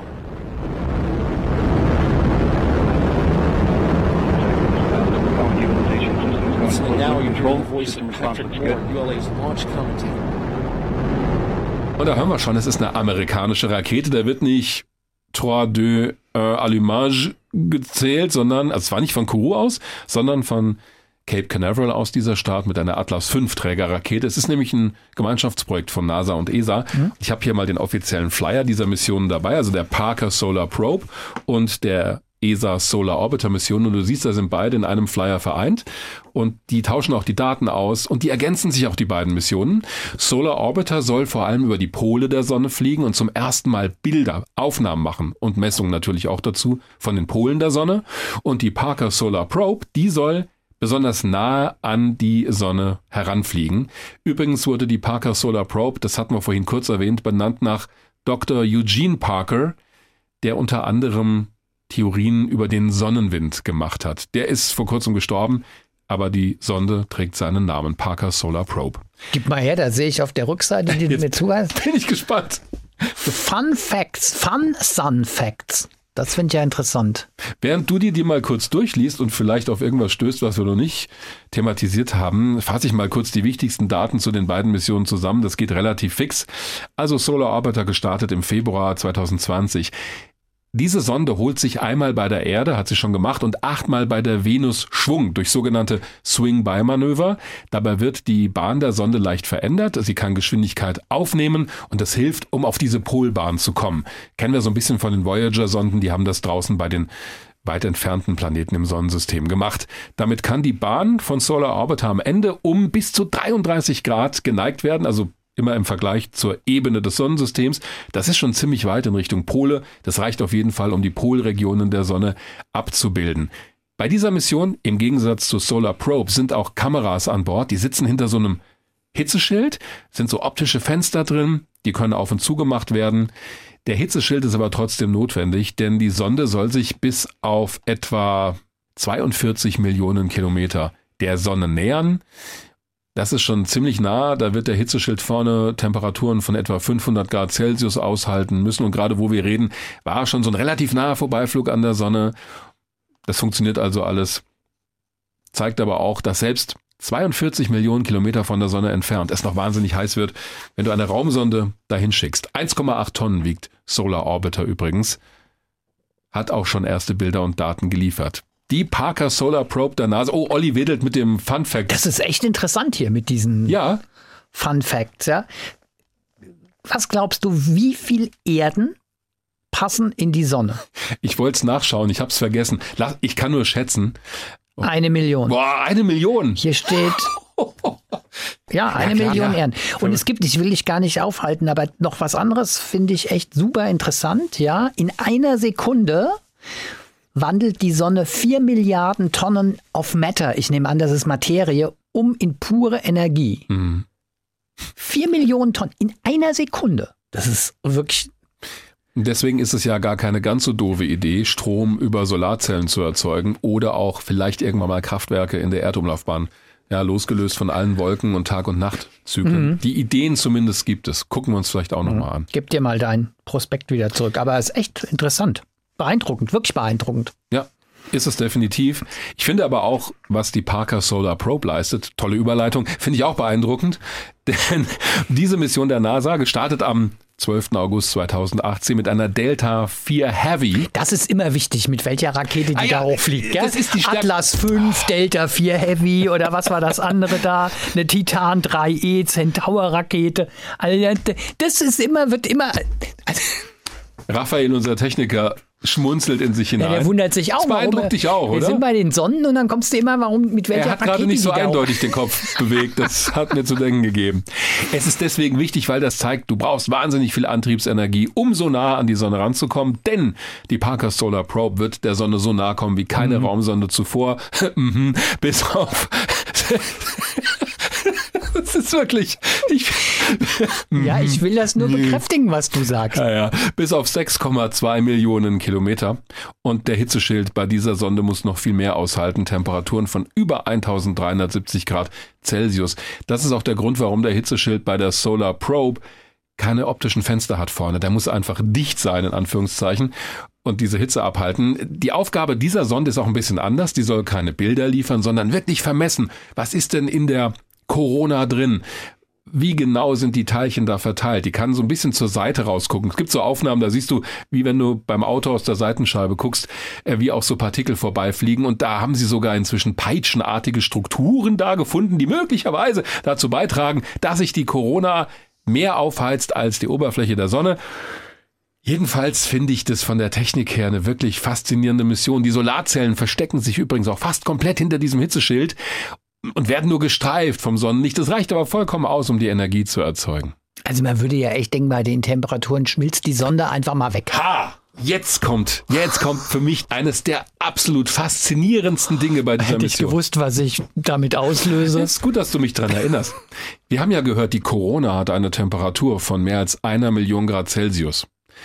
Jetzt hält der Hitzeschild von Solar Probe aber nur knapp 1400 Grad Celsius aus. Aha. Warum schmilzt die nicht weg, die Sonde? Ja. Ha. Das frage ich dich jetzt auch. Habe Gut, ich, dass ich auf den Punkt gekommen bin. Die NASA hat das, finde ich, sehr anschaulich erklärt, weil es ist wieder gegen die Intuition. Klingt komplett unlogisch. Wie kann ich in ein Medium fliegen, das über eine Million Grad Celsius hat, mit einem Raumfahrzeug, das viel, viel weniger aushält?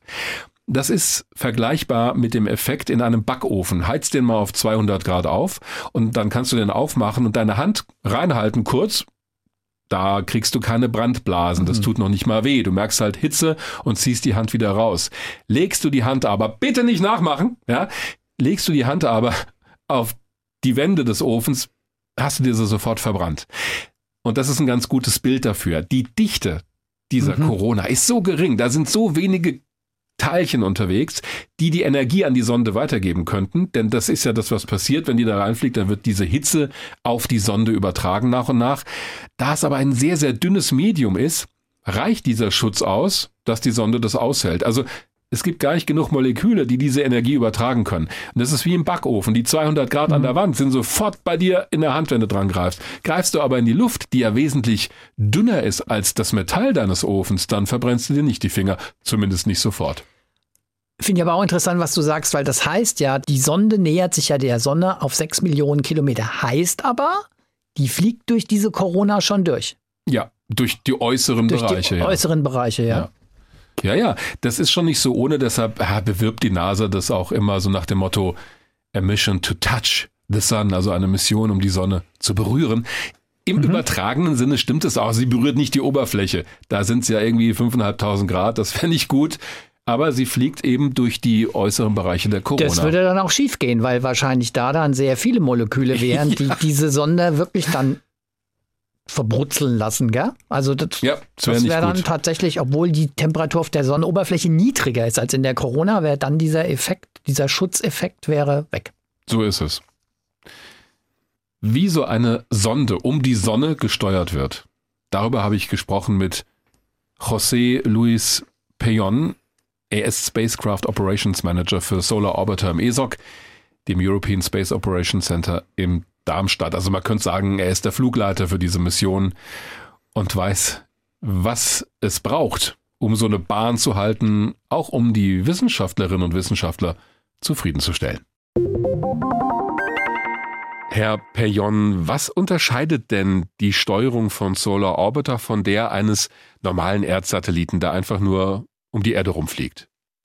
Also Solar Orbiter kreist um die Sonne. Die Sonne hat eine elliptische Bahn. Der Punkt in der Bahn am nächsten von der Sonne ist ungefähr ein Drittel von der Distanz zwischen Sonne und Erde. Und am weitesten von der Sonne kann die Sonde so weit äh, sein wie die Erde. Also das bedeutet, dass die Distanz Sonde, also Satellit Erde, sehr unterschiedlich sein kann. Mhm. Ein Satellit, der um die Erde kreist, ist diese Distanz immer dasselbe und die sind sehr nah. Also bei uns, es dauert Minuten, bis unsere Befehle an die Sonde kommen und auch die Daten, die die Sonde zu uns schickt, kommen mit Verspätung an. Ja, bei einem Satelliten in einer niedrigen Erdumlaufbahn, so 400, 500 Kilometer, ist das ja innerhalb von Sekundenbruchteilen beim Satelliten das Funksignal, wenn der direkt über die Bodenstation fliegt. Bei Ihnen dauert das wesentlich länger.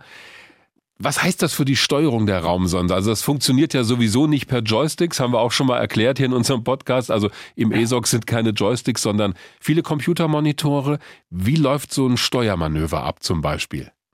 Also wenn die Sonde am weitesten von der Erde ist, braucht unser Signal ungefähr 16 Minuten hin und natürlich auch 16 Minuten zurück. 16 Minuten, das ist wirklich lange. Das ist wirklich lange. Das hängt ein bisschen von der Distanz zwischen Solarorbiter und der Erde. Im Moment, unsere Funkverzögerung ist ungefähr fünfeinhalb Minuten. Mhm. Es ist noch erträglich, sozusagen, im Moment die Sonde zu kommandieren.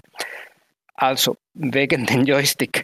Ich bin kein begabter Videokonsolespieler. ähm, deswegen bin ich froh, dass wir Solar Orbiter nicht per Joystick steuern müssen.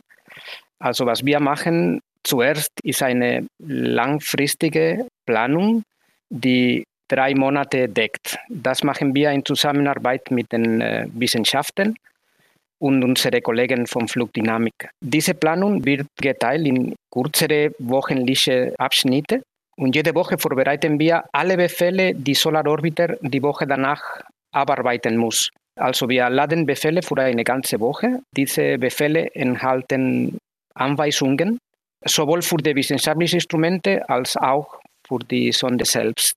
Und zum Beispiel eine Manöver planen wir auch so. Unsere Kollegen von Flugdynamik berechnen genau die Bahn, die die Sonde fliegt und rechnen, ob wir eine Manöver, eine Korrekturmanöver machen müssen.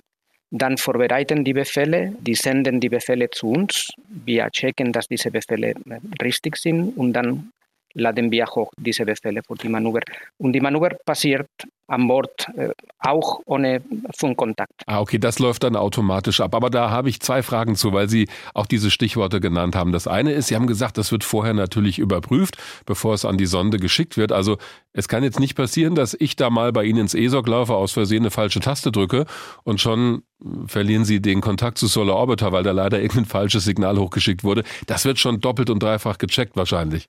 Ja, ja, ja, das ist richtig. Also wir haben verschiedene Schritte alles wird äh, mehrmals gecheckt. Ja, wir haben ja auch schon hier mal eine Folge gehabt zu Softwarefehlern in der Raumfahrt und daraus hat man ja schmerzlich gelernt, wie wichtig das ist, das vorher alles zu überprüfen. Aber Sie haben gesagt Manöver. Jetzt fliegt Solar Orbiter ja auf einer Ellipsenbahn um die Sonne rum. Ja. Da denke ich mir, naja, wenn der einmal auf dieser Bahn ist, dann fliegt die Sonde einfach weiter darum. Was müssen Sie da überhaupt noch steuern?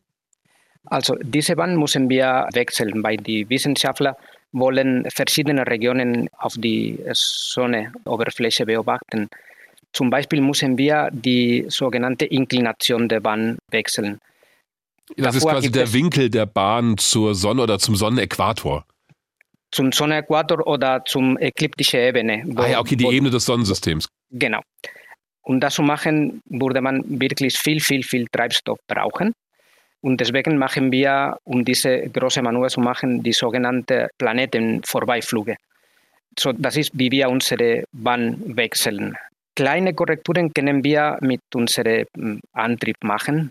Das machen wir oft, aber das sind wirklich winzige Manöver, ungefähr Zentimeter pro Sekunde sozusagen. Mhm, also keine großen brachialen Raketenmanöver, wie man sich das beim nee. Start vorstellt, wie es ja beim Start auch passiert ist. Sie benutzen aber für all das, wenn ich das richtig gelesen habe, nur eine einzige sogenannte Deep Space Bodenstation der ESA mit so einer großen Antenne. Die steht in Australien.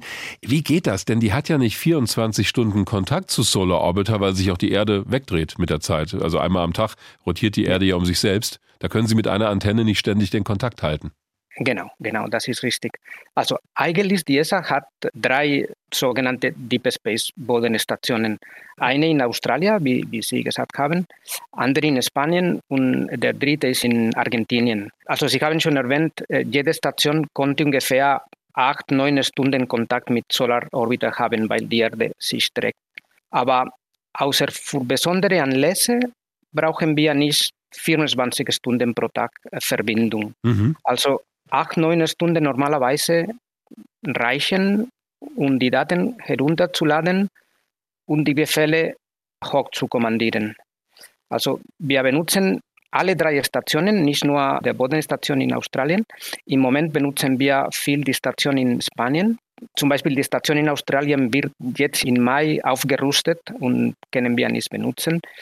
Und anderer Faktor ist auch, wir müssen die Bodenstationen mit anderen fliegenden ESA-Missionen teilen. Gibt es andere ESA-Missionen, die auch Zeit in diese Bodenstationen brauchen? Also da merkt man schon, da ist viel Planung im Hintergrund dabei. Und nach dem, was Sie geschildert haben, dass Sie ja die Befehle für die einzelnen Manöver und für die Steuerung auch der wissenschaftlichen Instrumente schon lange im Voraus zur Sonde schicken, hören wir ja schon raus, dass es auch Phasen gibt, in denen Solar Orbiter gar keinen Funkkontakt zur Erde hat. Wie lange sind denn diese Phasen? Also sind das Stunden, Tage oder auch mal Wochen? Das hängt ein bisschen ab. Also die ersten zwei Jahre in der Mission, das war die sogenannte Cruise Phase, hatten wir drei, vier Kontakte pro Woche, mhm. immer ungefähr neun Stunden lang. Seit November befindet sich äh, Solar Orbiter in der sogenannten nominale Mission. Wir haben Kontakte jeden Tag für ungefähr neun Stunden. Also 15 Stunden pro Tag gibt es keine Verbindung. Mhm. Also wir empfangen nichts, wir können mit der Sonde nicht sprechen.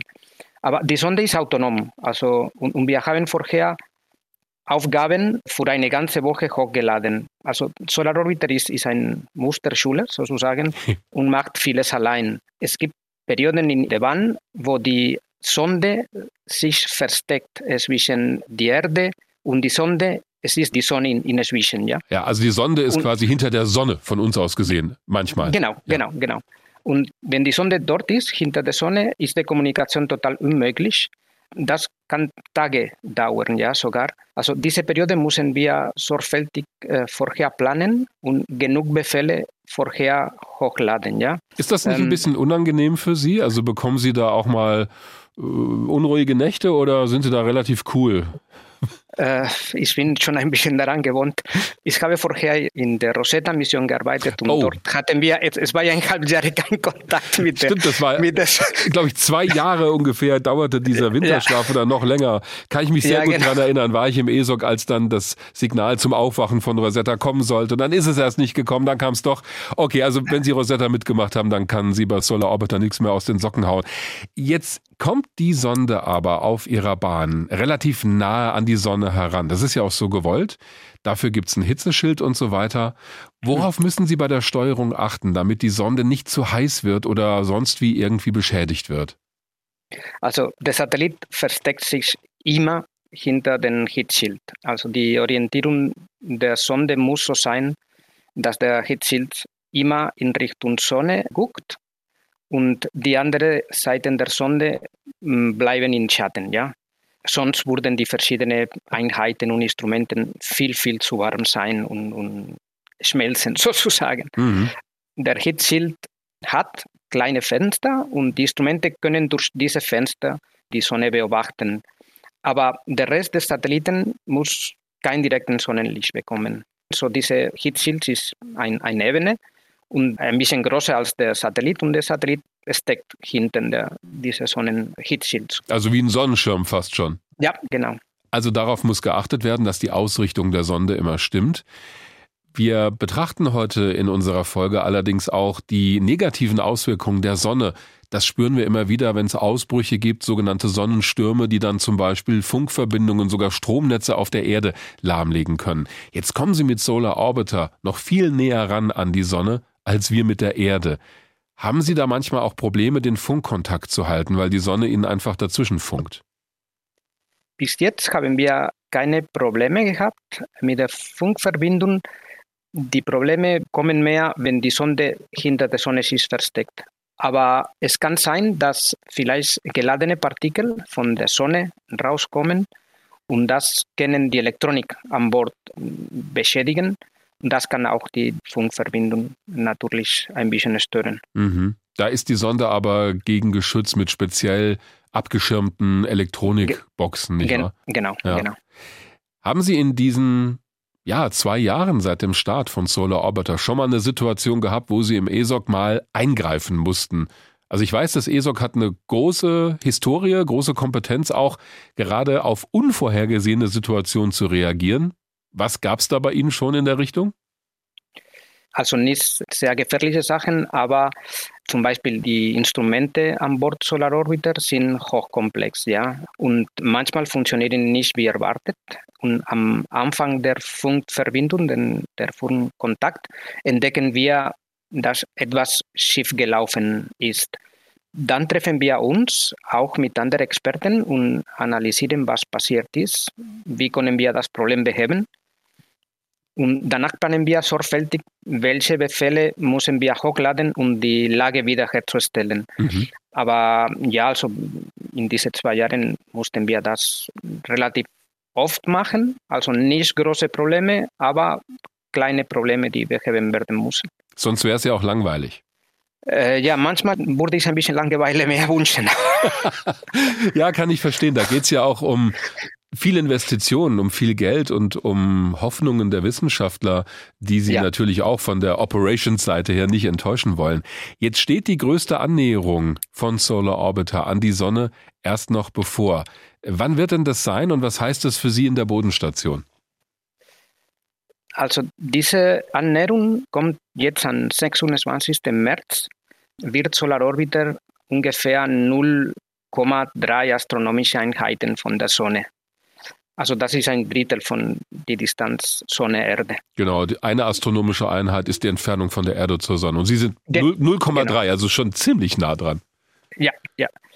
Also das bedeutet für uns viel Arbeit. Natürlich alle Instrumente oder alle Wissenschaftler wollen das Beste davon machen.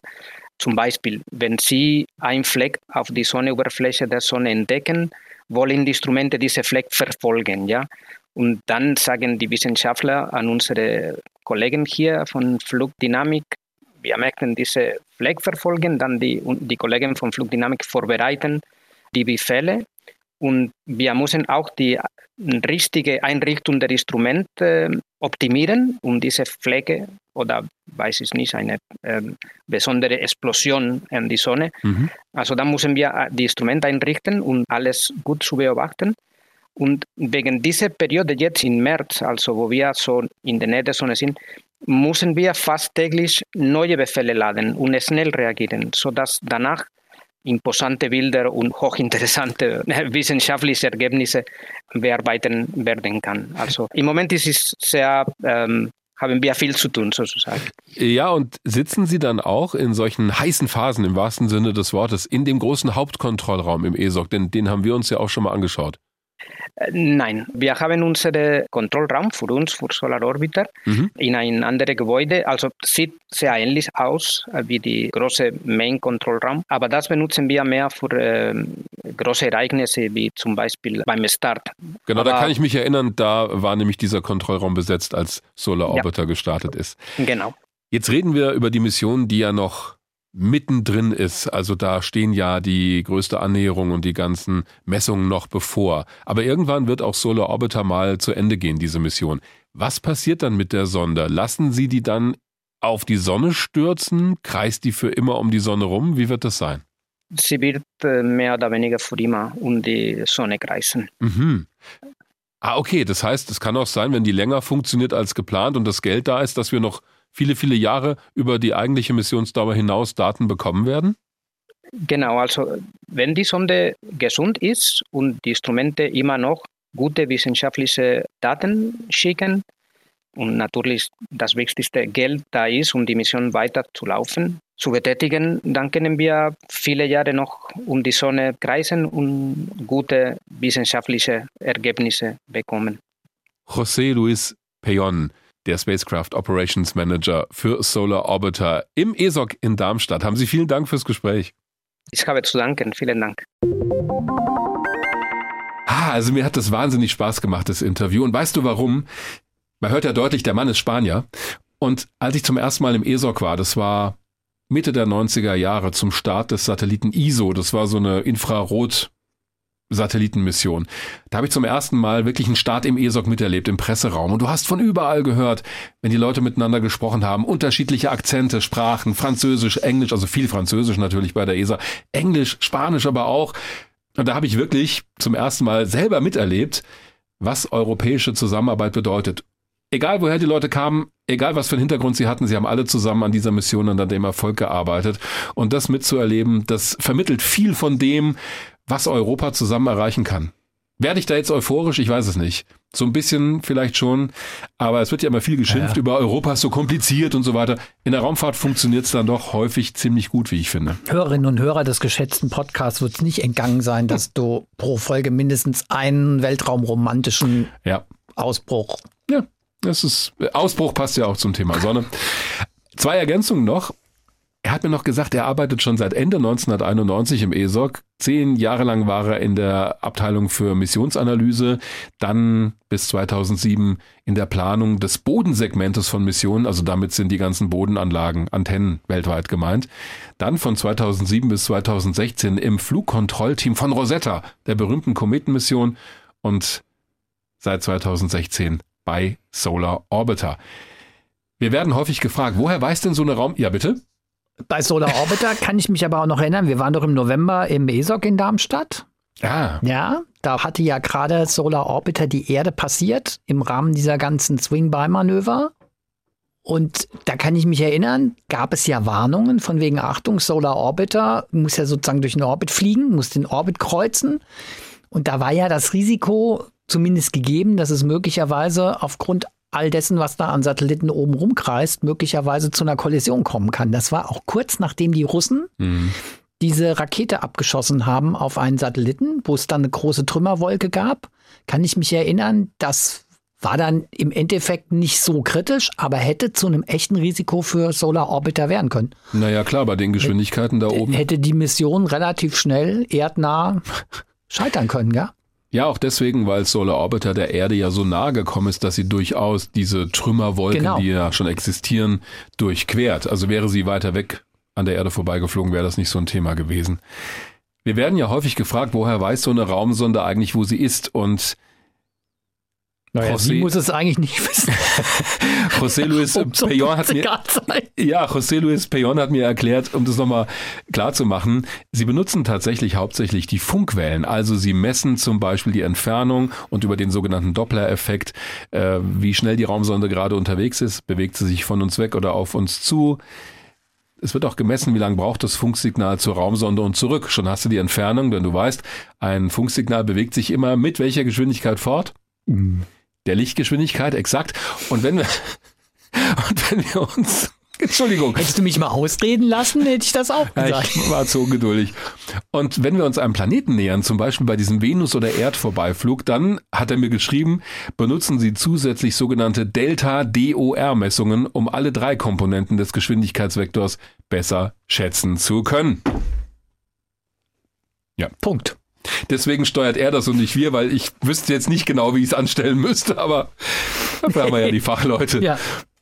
Jetzt haben wir gesprochen über die Sonne an sich, warum Raumsonden, wie werden die gesteuert und so weiter, aber diese Weltraumwagner-Folge wäre natürlich nicht komplett, wenn ich nicht noch aus dem Archiv etwas zücken könnte. Es ist gar nicht so alt. Ich war im Jahr 2020 beim Max-Planck-Institut für Sonnensystemforschung in Göttingen mit dem Wissenschaftler Joachim Woch. Denn dort am Max-Planck-Institut wurde eines der Geräte für Solar Orbiter gebaut. Es nennt sich PHI. PHI steht für Polarimetric and Helioseismic Imager. Das ist ein Magnetograph, so wird diese Art der Geräte genannt.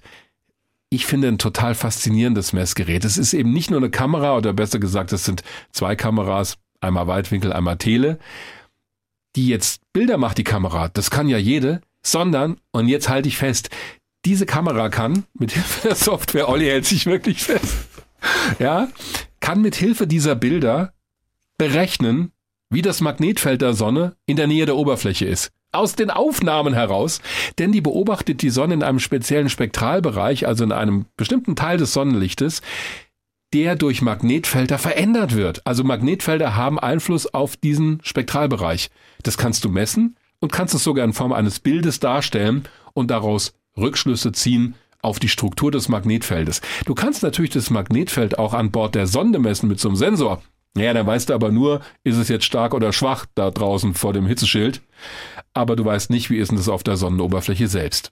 Das fand ich total faszinierend, wollte mir deshalb mehr darüber erklären lassen und war dort am Institut, wo sie übrigens ein Ingenieurmodell oder ein Flugersatzmodell besser gesagt dieses Gerätes haben in einer Vakuumkammer. Und genau da war ich.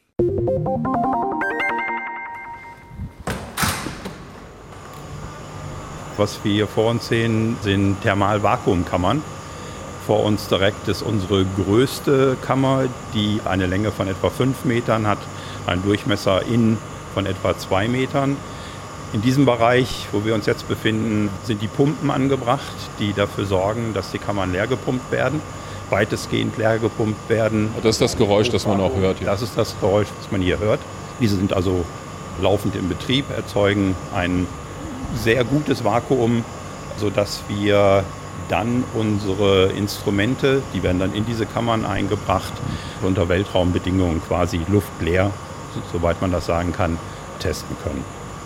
Was haben wir hier so ungefähr für eine Temperatur und für einen Luftdruck, wo wir stehen? Ähm, ja, ein Bar, 20 Grad. Dort haben wir etwa 10 hoch minus 6 Bar. Temperatur können wir variieren. Das heißt also, wir können wirklich die Weltraumbedingungen auch nicht nur was den Druck angeht, simulieren, sondern auch was die Temperatur angeht, simulieren. Also hier erreichen wir Temperaturen von ja, etwa minus 100 Grad sogar bis etwa plus 80 Grad. Sie haben gesagt 10 hoch minus 6 Bar. Wie kann man das übersetzen? Ist das praktisch Weltraum? Nein, das ist nicht Weltraum, aber kommt dem Weltraum doch angemessen nah. Jetzt haben Sie da. Das, was wir halt mit, mit einigermaßen erträglichem Aufwand realisieren können. Jetzt haben Sie gesagt, da drin ist quasi ein Fast-Vakuum. Sie können die Temperaturen nachstellen. Was ja noch fehlt, gerade für Ihre Mission, ist die Sonne. Wie stellen Sie die nach? Äh, die Sonne, wenn wir Richtung Decke schauen, sehen wir dort Spiegel. Wir haben auf dem Dach unseres Institutes einen sogenannten Celiostaten, mit dem wir also das Sonnenlicht einfangen, ein kleines Teleskop im Grunde genommen, und dann über verschiedene in, durch Luftschächte, über verschiedene Umlenkspiegel hier in diesen Raum einbringen. Man sieht hier Fenster, sichtbare Fenster, durch die dann das Sonnenlicht in die Kammer gebracht wird. Ach, das machen Sie gar nicht mit Scheinwerfern? Das kommt darauf an, was wir simulieren wollen. Wenn wir wirklich Sonnenbeobachtungen simulieren wollen, dann nehmen wir die, die Sonne. Wenn wir nur bestimmte Spektralbereiche abdecken sollen, dann nehmen wir Laserlicht und stimulieren damit sozusagen die Teleskope. Wo befindet sich jetzt das Gerät, das auf der Solar Orbiter Mission fliegt? Das befindet sich hier in dem großen Vakuumtank. Das sogenannte Flugersatzmodell, das bauen wir für den Fall, dass mit dem eigentlichen Flugmodell was schief geht. Das heißt, dass wir das kurzfristig an Bord dann noch austauschen können vor dem Start. Das ist Gott sei Dank nichts passiert, sodass wir dieses Flugersatzmodell jetzt hier zur Verfügung haben und sozusagen als Bodenreferenzmodell verwenden. Wir haben es dort in Vakuum eingebracht, versuchen Weltraumbedingungen damit zu simulieren und testen im Wesentlichen jetzt unsere Software, also die den Betrieb des Instrumentes dann an Bord von Solar Orbiter gewährleisten soll. Diese Software müssen wir ständig verbessern und sobald wir sehen, dass die Software funktioniert, dass sie keine Fehler mehr produziert, werden dieses neue Softwarepaket dann über ESOC Darmstadt abgegeben und dann an Solar Orbiter hochgeschickt. Das macht im Wesentlichen dasselbe wie das Gerät im Weltraum. Das ist also eine exakte Kopie sowohl der Hardware als auch der Software. Und wir lernen dazu und unsere Software muss entsprechend angepasst werden und wird in regelmäßigen Abständen dann eigentlich abgedatet. Und wir können beruhigt sein, das Originalgerät funktioniert wunderbar, deshalb musste es nicht in den Weltraum geschossen werden. Das Ersatzmodell, das steht also immer noch in Göttingen. Ich habe es auch nicht mitgenommen. Tja, auf der anderen Seite, ich meine. Hätte die Vakuumkammer reingemusst, wäre unangenehm geworden. ja, aber Moment, ich meine, das ist ja offensichtlich an Bord von Solar Orbiter. Ja, das, das Ursprungsgerät, oder? Genau. Also Wenn es nicht funktionieren würde, würde dir das Ersatzgerät doch auch nichts helfen, weil ja, du hättest es kurz vor dem Start noch austauschen ja, können. Gut, aber da, ja, okay. ja, beziehungsweise kannst du dann analysieren am Boden, indem du die gleichen Arbeitsschritte nochmal nachvollziehst, wo möglicherweise ein Fehler war. Wenn es, okay, wenn ja. es im Betrieb nicht funktioniert, also schon, ja. dann kannst du sozusagen an der Ersatzapparatur gucken, woran könnte es liegen. Okay. Richtig, ja. Gut. Wozu eigentlich das alles? Warum erforschen wir die Sonne? Klar, aus wissenschaftlichem Interesse, aber Caroline Liefke hat es schon gesagt, es geht auch um wirtschaftliche Interessen, um den Schutz unserer Elektronik hier auf der Erde und der Satelliten da draußen im Weltraum. Die ESA ist gerade an einer Mission dran, die hieß vorher mal einfach nur L5-Mission. Inzwischen wurde sie umbenannt in Vigil oder Vigil. Ich weiß nicht genau, wie es sich ausspricht. Auf jeden Fall heißt sie so. Warum heißt die L5-Mission? Es ist geplant, eine Raumsonde am L5-Punkt im Weltraum zu stationieren. Wir haben ja schon mal beim James Webb-Teleskop über die sogenannten Lagrange-Punkte gesprochen. James Webb, dieses Teleskop, fliegt am L2-Punkt, also umkreist diesen Punkt. Ein relativ stabiler Orbit um diesen Punkt, um das Teleskop da mehr oder weniger am selben Fleck am Himmel zu haben. Es gibt aber noch mehr Lagrange-Punkte. Und einer, der L5, der ist besonders gut für solche Frühwarn Teleskope.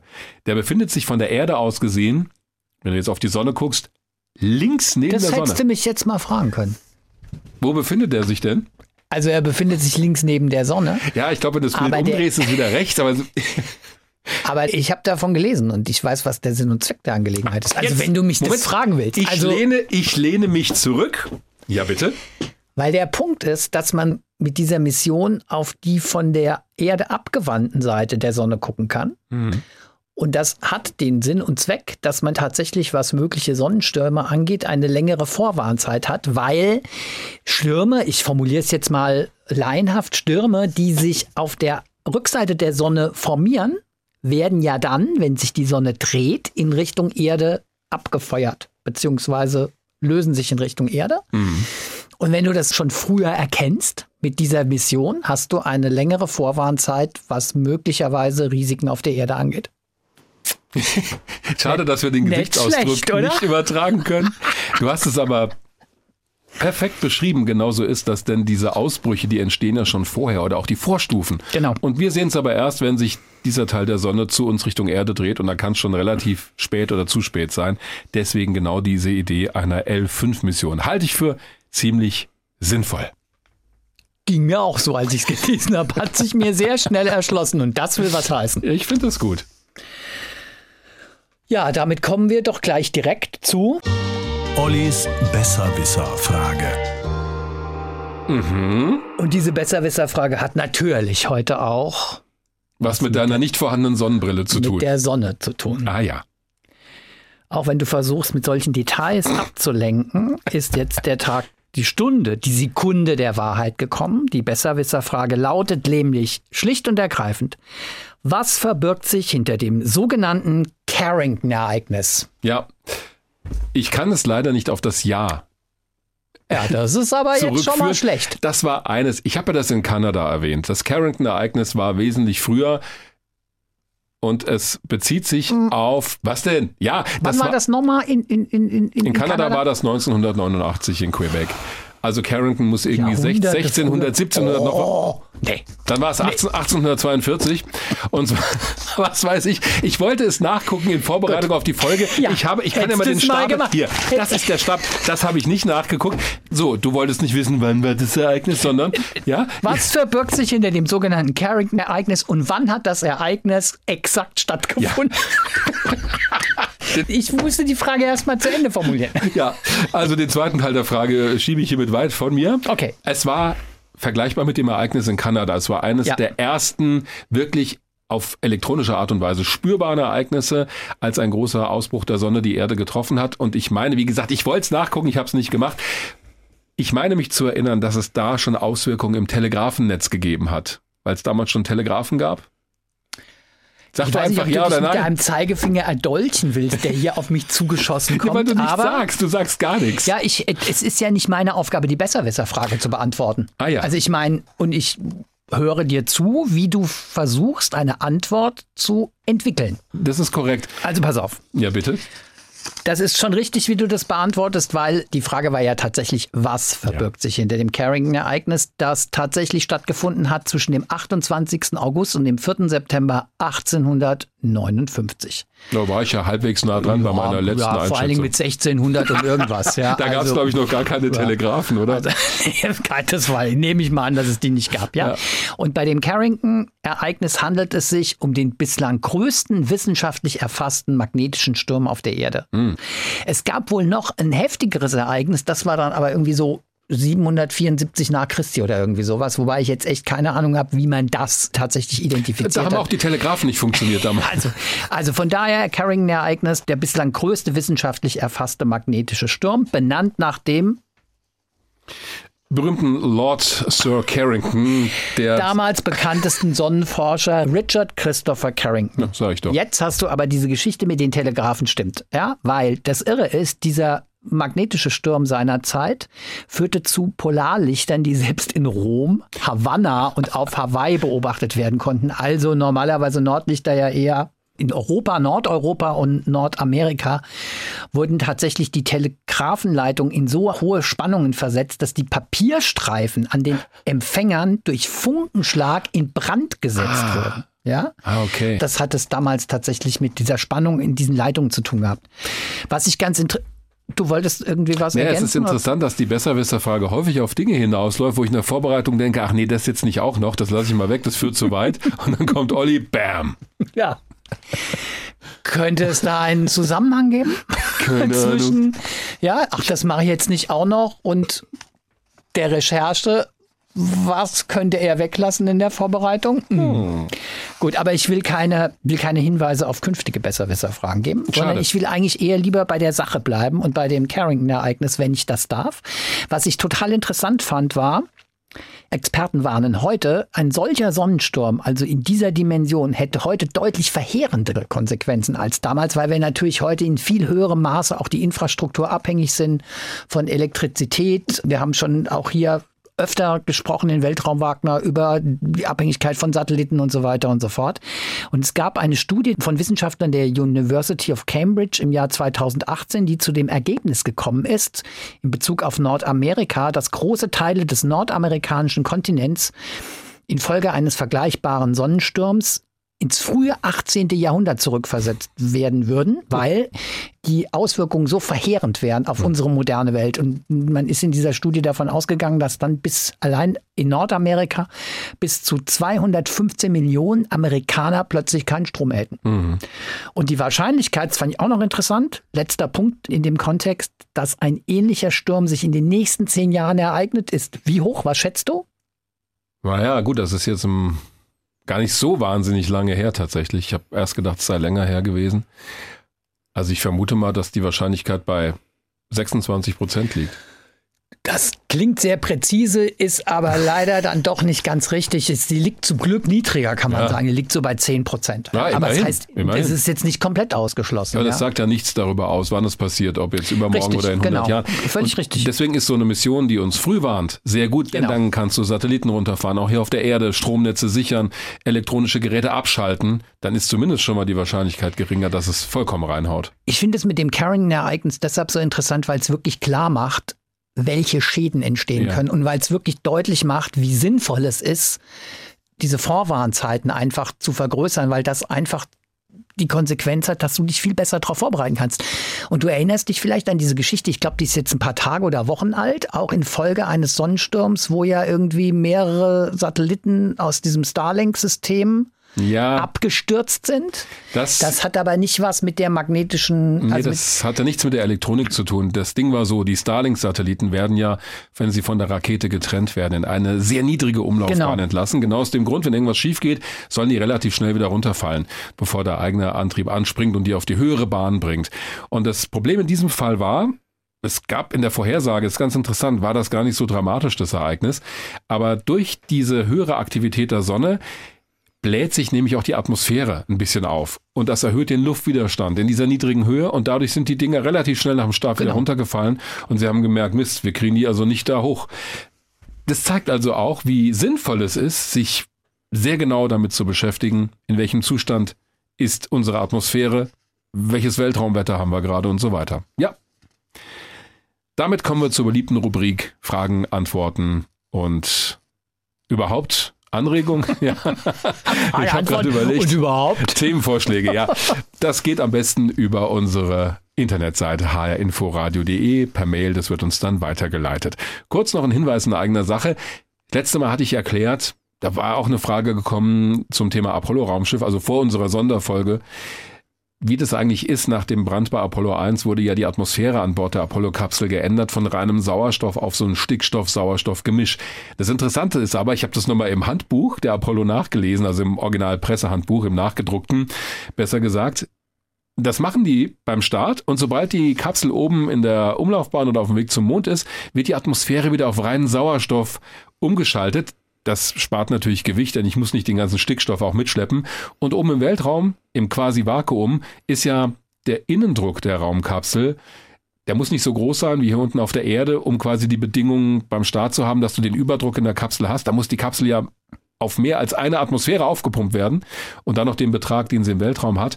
Da draußen fällt es weg. Da ist also die Brandgefahr wesentlich geringer, denn Sauerstoff unter nicht so hohem Druck ist dann keine so große Gefahr. Das finde ich ganz interessant, dass sie das eben für die Startphase und ich nehme mal an für die Landung auch dann so machen, damit eben bei dem entsprechenden Druck nichts passieren kann. Also auf jeden Fall beim Start ist es so, dass sie diese Mischatmosphäre haben und dann oben im Weltraum wird sie langsam auf komplett Sauerstoff umgeschaltet. Und zu unserer Sonderfolge zum Thema, wie geht's weiter in der internationalen Raumfahrt, noch einen Nachtrag. Inzwischen ist diese europäische Mars-Mission ExoMars definitiv abgesagt worden für dieses Jahr, für dieses Startfenster. Vielleicht startet sie 2024 mit einer amerikanischen Rakete oder eher 2026. Wir wissen es nicht. Wird im Moment überprüft von der ESA. So, damit kommen wir zu euren Fragen. Genau, per Mail hat uns Uwe Cordes geschrieben und er bezieht sich auch nochmal auf unsere Sondersendung zum Thema Krieg in der Ukraine und Folgen für die internationale Raumfahrt. Er schreibt Moin zusammen in eurer Sondersendung viel von Herrn Wörner. Wie auch von Ihnen, gemeint bist wahrscheinlich du, Dirk, zuvor der Hinweis, dass die Ariane 5 für den Personentransport entwickelt wurde. Wo liegt der Unterschied zur Ariane 4, die bekanntermaßen auch sehr zuverlässig war? Macht nicht schon die Kapsel mit Servicemodul und Rettungssystem eine Rakete tauglich für den Personentransport? Er grüßt mit himmlischen Grüßen. Nee, die Rakete wird nicht dadurch automatisch zu einer tollen Astronautin oder Astronautenrakete, indem ich eine Kapsel draufschnalle, denn auch wenn das vielleicht von der Physik her geht, die Rakete muss ja auch entsprechend konstruiert sein, damit sie zuverlässig ist. Und sie braucht vor allem ein System, um frühzeitig Fehler zu detektieren, dass dann das Rettungssystem, denn das muss sie ja haben für die Raumkapsel, automatisch aktiviert wird, wenn irgendwas passiert, wenn sich die Flugbahn zu sehr neigt oder wenn irgendwo eine Explosion passiert, irgendwelche Tankdrücke besonders heftig abfallen, was auch immer. Das muss alles erstmal eingebaut werden. Im Prinzip kann natürlich fast jede Rakete, die einen Satelliten transportieren kann, auch für den Start mit Astronauten umgerüstet werden. Wurde bei den ersten Raumkapseln so gemacht. Vostok, Mercury, Gemini sind alle auf Raketen geflogen, die eigentlich fürs Militär entwickelt wurden. Die Atlas-Rakete oder die Titan, das waren ursprünglich Interkontinentalraketen für Atomsprengköpfe. Die mussten aber aufwendig angepasst werden, vor allem was eben die Rettung der Besatzung im Notfall angeht. Das geht natürlich, ist aber immer ein Kompromiss, wäre es wahrscheinlich auch bei der Ariane 4 gewesen. Die Ariane 5 wurde von vornherein gebaut, um einen Raumgleiter, berühmtes Projekt Hermes zu transportieren oder eine Raumkapsel. Das heißt, das Flugprofil ist entsprechend angepasst. Die gesamte Auslegung der Rakete, die Zuverlässigkeit der Komponenten. Da muss dann für den Start mit Astronauten natürlich noch das ein oder andere angepasst werden, aber das Design der Ariane 5 ist von Anfang an so ausgelegt worden. Ironie der Geschichte. Ich weiß nicht, ob es eine Ironie ist, aber es ist so, die Ariane 5 ist nie und wird nie mit einer Besatzung starten. Fünf Stück sind noch im Lager und ähm, da wird keiner mit meiner Besatzung fliegen. Mhm. Ob Ariane 6 mal eine Kapsel bekommt, maybe, aber dafür müssten sie sie halt erst entsprechend zertifizieren. also die Ariane umbauen. 5 wurde für den Personentransport entwickelt? Also schon auch für beides, aber okay. sie wurde von Anfang an dafür ausgelegt für den Aber sie wird nie astronautischen noch Flug. Nee, wie auch. Also du hast doch fünf Raketen, die sind alle ausgebucht. Es gibt okay. keine europäische ah, Kapsel. Okay, gut. Hermes, okay, gut. Hermes wurde auch in die okay. Tonne getreten. Also ja. die sind eigentlich alle schon vergeben. Ja, die verbliebenen Exemplare. Ja.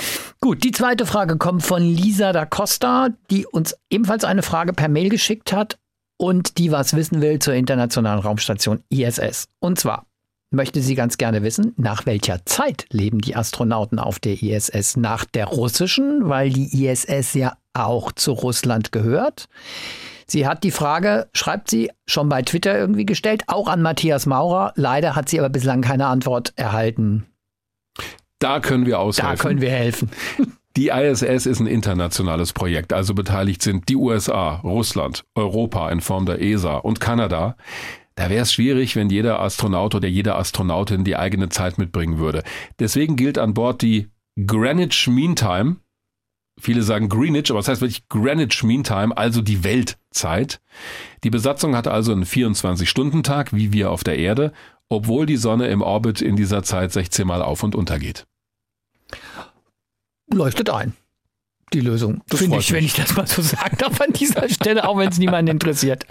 Gut, eine weitere Mail kommt von Hendrik Schulz. Er schreibt, am Ende der Folge über das Hubble-Teleskop, oh, die Folge ist schon liegt schon länger zurück, mhm. ja, kam die Frage nach empfehlenswerten Weltraumausstellungen bzw. Einrichtungen auf. Details von Dirk zum National Air Space Museum hatte Oliver, was lese ich da, leider sehr schnell abgeblockt, kann ich mich nicht dran erinnern. Ja, aber, ich, ich, mich schon. Oh, naja, Jungs, also ich weiß nicht. Ich glaube, ich, ihr stellt das jetzt dramatischer dar, als ja, es ist, glaube ich. Also, es war nicht ganz so schlimm. Also, aber das hat mich auf folgende Frage gebracht. Welches ist das beeindruckendste Ausstellungsstück oder die faszinierendste Einrichtung, die ihr bislang gesehen, besucht habt? Und was steht noch auf eurer Bucketlist? Was würdet ihr gern mal sehen und besuchen, egal wie realistisch der Wunsch ist? In Klammern mal abgesehen von völlig verrückten Antworten wie Andromeda-Galaxie. Ja, Schön finde ich, dass er immer uns beide anspricht. Also ich habe es noch nicht geschafft, Olli in, Raum, Olli in Raumfahrtmuseum zu zerren. Warum eigentlich nicht? Da wehrt er sich immer mit Händen und Füßen dagegen. Nee, nee, ich habe zu tun. Ja, das ist wirklich, das müssen wir mal machen. Ich finde es aber echt nett, dass er uns beide anspricht. Ja, fang du doch mal an. Was steht noch ich auf Ich fange mal an und dann darfst du. Ich bin auf deine Antwort eigentlich viel mehr gespannt. Also mein Höhepunkt wirklich, was ich mal gesehen habe, also neben den Starts eines Shuttles, wo ich schon war und in der Montagehalle, aber es gibt am Kennedy Space Center in Florida, das ist auch Teil des Besucherzentrums, den sogenannten Saturn V Center oder die Saturn 5 Halle. Da wirst du mit dem Bus hingefahren und da liegt einer der letzten Saturn 5, also die einzelnen Stufen aufgebahrt, waagerecht in dieser Halle und du kannst an dieser Rakete entlanglaufen, stehst davor und das wirkt unglaublich riesig und ist es auch. Das Ding ist ja über 110 Meter lang und die einzelnen Triebwerke zu sehen, diese ganze Verkabelung, das Filigrane, das da ja auch durchaus verbaut ist in diesem riesigen Gerät, das ist wahnsinnig beeindruckend. Ich war schon zweimal da, es wird nie langweilig. Und was so auf meiner Wunschliste steht, ja, ich würde gern mal ins National Air and Space Museum in Washington. Ich war noch nicht da. Dringend auch zum Udvar Hazy Center, so heißt es, glaube ich, Was? draußen am Flughafen. Ja, das ist so ein, die haben einfach zu viele Ausstellungsstücke und deshalb gibt's ein, eine Dependance am Flughafen in Washington, wo auch ein Space Shuttle steht. Die SA-71, das Überschallflugzeug, Satelliten, alles ist auf jeden Fall auf meiner Liste. So, wo warst du denn schon? Ich habe gedacht, der hat noch mehr auf seiner Liste. Ich, hey, ich soll es ja nicht zu lang machen. Bevor wir jetzt irgendwie darüber reden, was mich interessiert und was mich nicht interessiert, würde ich ganz gern. Hendrik Schulz hat uns ja auch geschrieben, was er irgendwie welche Highlights er schon hatte. Das möchte ich ganz gern schon nochmal irgendwie vortragen. Mhm. Er war nämlich tatsächlich 2012 in dem National Air and Space Museum in Washington DC. Hat er dir also offensichtlich was voraus, wenn ich es richtig verstanden habe? Da ja. bist du noch nicht gewesen, ja? Ähm, hat uns sogar so ein Fotolink genau, geschickt. Genau, hat uns ja. sogar einen Link mit Fotos geschickt, ja. Und sein Traum wäre noch der Besuch des Kennedy Space Centers in Florida. Aber er fragt auch, ob das nicht ein bisschen zu sehr Standard-Tour ist. Nee. Und ob du vielleicht noch einen Geheimtipp hast, ja. Vielleicht in Russland, äh, Sagt aber Sepp, wenn man da mal irgendwann wieder hinreisen kann. Da sehe ich für die nächste Zeit aber tatsächlich eher schwarz. Ja, aber Baikonur, also das ist ja nicht in Russland, sondern ja. in Kasachstan, aber es ist natürlich der russische Weltraumbahnhof. Das ist natürlich schon toll. Da war ich noch nie. Und das wird mich wirklich interessieren. Ja, total. Diese Weltraumstadt. Ja, ich meine, das, das, hat ja auch alles so den morbiden Charme. Das wird mich, das ist wirklich so ein Ding, wo ich echt denke, das fände dann sogar ich spannend. Das schaffen wir vielleicht zum Ende, oh zum Ende unserer Karriere irgendwann mal. So lange wird wahrscheinlich dauern. Baiko nur. Ja. Okay, aber das, das ja, ist wirklich das. Das so wäre mal was. Definitiv. Irgendwelche Raketen in irgendwelchen Museen oh. angucken. Nee, also. Naja. Gut, die nächste Frage kommt von Till Beckmann. Ich höre gerade die Folge über interstellare Raumfahrt. Das ist auch so eine alte Folge und äh, frage mich, ob es rein theoretisch möglich ist, ein Raumschiff so groß zu bauen, dass es durch seine Masse eine so große Anziehungskraft hat, dass es sein Ziel an sich ranzieht. Das wäre die Lösung von vielen Problemen im Zusammenhang mit Raumfahrtentfernungen. Ja, also ja. da wird es doch sicher eine Lösung geben, Herr Weltraumwagner, oder? Also das übersteigt selbst meine raumfahrttechnische Vorstellungskraft. Also theoretisch, eventuell, möglicherweise geht sowas. Aber da muss ja das Raumschiff so riesig bauen, er will ja, dass es das Objekt deiner Begierde an dich ranzieht. Jetzt überleg mal, du baust ein Raumschiff, das zieht den Mars an dich ja, das ran. Das ist aber so ein bisschen auch Raumfahrt für Faule, gell? Irgendwie, oh, ich will im Raumschiff sitzen, wo da einfach der Planet zu mir kommt. Ja? Das hätte Charme, aber wenn du jetzt nur über die durch das Raumschiff selbst erzeugte Gravitation gehst, musst du es ja so riesig bauen. Ich meine, wir sitzen ja schon auf der Erde, das ist ein ziemlich gutes Raumschiff und die zieht den Mars ja auch nicht ran. Was daran liegt, dass wir beide auch, der Mars und die Erde, mit einer gehörigen Geschwindigkeit um die Sonne fliegen in einer ziemlich stabilen Bahn. Aber um mal auf was zu kommen, was es wirklich gibt, das Ausnutzen der Schwerkraft von Himmelskörpern, um die Flugbahn von Raumfahrzeugen zu verändern, dieses Swing-By-Manöver, haben wir ja gerade bei Solar Orbiter gehabt. Das wird in der Raumfahrt schon standardmäßig gemacht. Also eine Raumsonde fliegt relativ nah an einem Planeten vorbei und wird durch dessen Anziehungskraft beschleunigt oder die Flugbahn wird so verändert, dass sie zum Beispiel die Bahnebene ändern kann, diese Raumsonde. Das spart viel Treibstoff und macht bestimmte Missionen überhaupt erst möglich. Ich habe noch. Was gibt's wieder zu lachen? Das würde tatsächlich so ein Raumschiff, das andere Planeten zu sich ranzieht, würde auch viel Treibstoff sparen. Ja, du musst es halt erstmal bauen. Nur. Ja, das ist wahrscheinlich dann doch mit erheblich ja. mehr Energieaufwand Wir verbunden. präsentieren die Jupiter. Ja. Also, das wäre doch mal was. Ähm, ja. Eine andere Geschichte ist, und das ist dann tatsächlich schon eine Anwendung, die dem nahe kommt. Also, wenn es irgendwann mal darum geht, einen Asteroiden abzulenken, der Kurs auf die Erde genommen hat, gibt es, wenn wir das Jahrzehnte oder viele, viele Jahre im Voraus wissen, das Konzept des sogenannten Gravity Tractors, also des Gravitationstraktors. Die Idee ist, eine relativ massive Raumsonde nahe am Asteroiden zu platzieren. Die Raumsonde hat zum Beispiel einen elektrischen Antrieb und den lässt man die ganze Zeit laufen mit einer sehr geringen Schubkraft und durch die geringe Anziehungskraft der Sonde, die sie auf den Asteroiden ausübt, kann sie ihn über Jahre hinweg ganz leicht von der Bahn ablenken.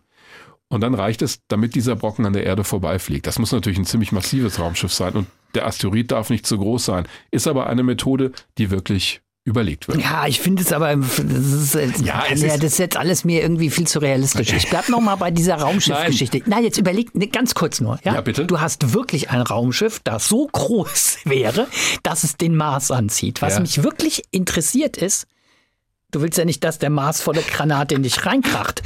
Du musst ja dann irgendwie auch mal so eine Art Brems. Also. Ja, äh, und am Ende, wenn du so viel Masse konzentrierst, am Ende schaffst du ein schwarzes Loch. auch nicht gut. Auch nicht gut. Also gut. Ja. ja.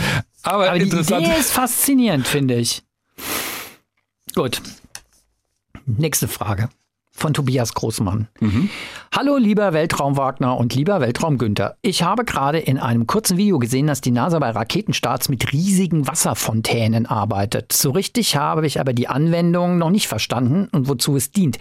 Da wäre es cool, wenn ihr das im Podcast vielleicht mal erklären könntet. Wäre für die anderen Zuhörer vielleicht auch einmal interessant. Mit also erklären wir es. Sicherheit. Das dient zur Kühlung der Rampe, aber vor allem für was anderes. Und zwar um die Reflexion der Schallwellen zu vermindern ah. beim Start. Es wird ja wahnsinnig laut bei einem Raketenstart, wenn die Triebwerke zünden. Das donnert und grollt ordentlich. Spürst du noch in Kilometern Entfernung. Diese Schallwellen werden reflektiert von der Rampe. Da können Schockwellen entstehen und das ist ganz unangenehm für ein relativ filigranes Raumschiff, das da gerade wegfliegt. Das kann dadurch beschädigt werden. Deswegen diese riesigen Wasserfontänen. Wenn ihr mal genau hinhört bei einem Countdown eines Space Shuttles, da sagt der Sprecher kurz vor dem Abheben auch immer Sound Suppression Water System Activated. Also das Schallunterdrückungssystem mit Hilfe von Wasser. Ist genau der Sinn dieser Angelegenheit. Das verhindert, dass dein Raumschiff beschädigt wird. Gibt es auch bei der Ariane 5 es geht übrigens. nicht darum, dass die Lärmbelästigung in der Umgebung irgendwie gemindert werden soll. Nee, jetzt mal ohne Scheiß. Das hätte ich jetzt erstmal noch, als du, ja, das mit da der Kühlung hätte ich mir gedacht. Da, das mit dem Lärm habe ich gedacht, naja, okay, man will den Lärm halt mindern, aber dass es tatsächlich um den Schutz der Rakete geht. Ja, ja in der Umgebung, da ist ja nichts. Also bei einem Start von einem Shuttle, da bist du hoffentlich knapp fünf Kilometer weg. Und selbst diese Rettungsteams sind relativ weit weg, die dann zur Not den Astronautinnen und Astronauten zur Hilfe kommen. Also der Umgebungsschall ist wirklich nicht das Entscheidende. Es geht um die Schallwellen, die, weil das Raumschiff das reitet ja auf diesem das Feuerstrahl. Das ist am nächsten dran. Auch die Rampe selbst, also auch die Startrampe selbst, kann durch diese mhm. reflektierten Schallwellen beschädigt werden. Das möchte man gerne vermeiden. Deswegen gibt's diese relativ einfache Methode. Das verdampft ja auch sofort das Wasser, mhm. wenn der Feuerstrahl drankommt. Das bildet dann wie so ein Dampfkissen. Also das federt und mindert diese Schallwellen ab. Mhm. Interessant. Ja, finde ich auch. Find ich echt Raffinierte Methode. Ja. Hm, damit sind wir für heute am Ende dieser Rubrik und am Ende dieser Weltraum-Wagner-Folge über die Sonne, die uns ja hoffentlich in den nächsten Wochen, Monaten häufig am Himmel begegnet. Also jetzt mal ich nicht hinter Wolken, weil da sehen wir sie ja nicht. Und vielleicht besuchen wir mal irgendeine Sternwarte, um mal durch ein Sonnenfernrohr zu schauen. Das hatte ich mit Olli eigentlich vor. Er hat vorgeschoben, dass er zu viel zu tun hatte in den Wochen vor der Aufzeichnung. Naja, das kenne ich ja nicht anders. Aber das machen wir mal. Das ist echt faszinierend. Ich habe mal durch eins geguckt, das ist toll. Ich habe leider selbst keins. Kostet halt auch ein bisschen was. Mhm. Ja, ist okay. Wir ja, gehen das nochmal an. Wünschen euch auf jeden Fall sonnige Zeiten bis zum nächsten Weltraum Wagner. Genau. Alles Gute für euch. Bis zum nächsten Mal. Weltraum Wagner. Der Podcast des Hessischen Rundfunks zum Thema Raumfahrt. Mit Dirk Wagner und Oliver Günther. Immer am letzten Dienstag im Monat.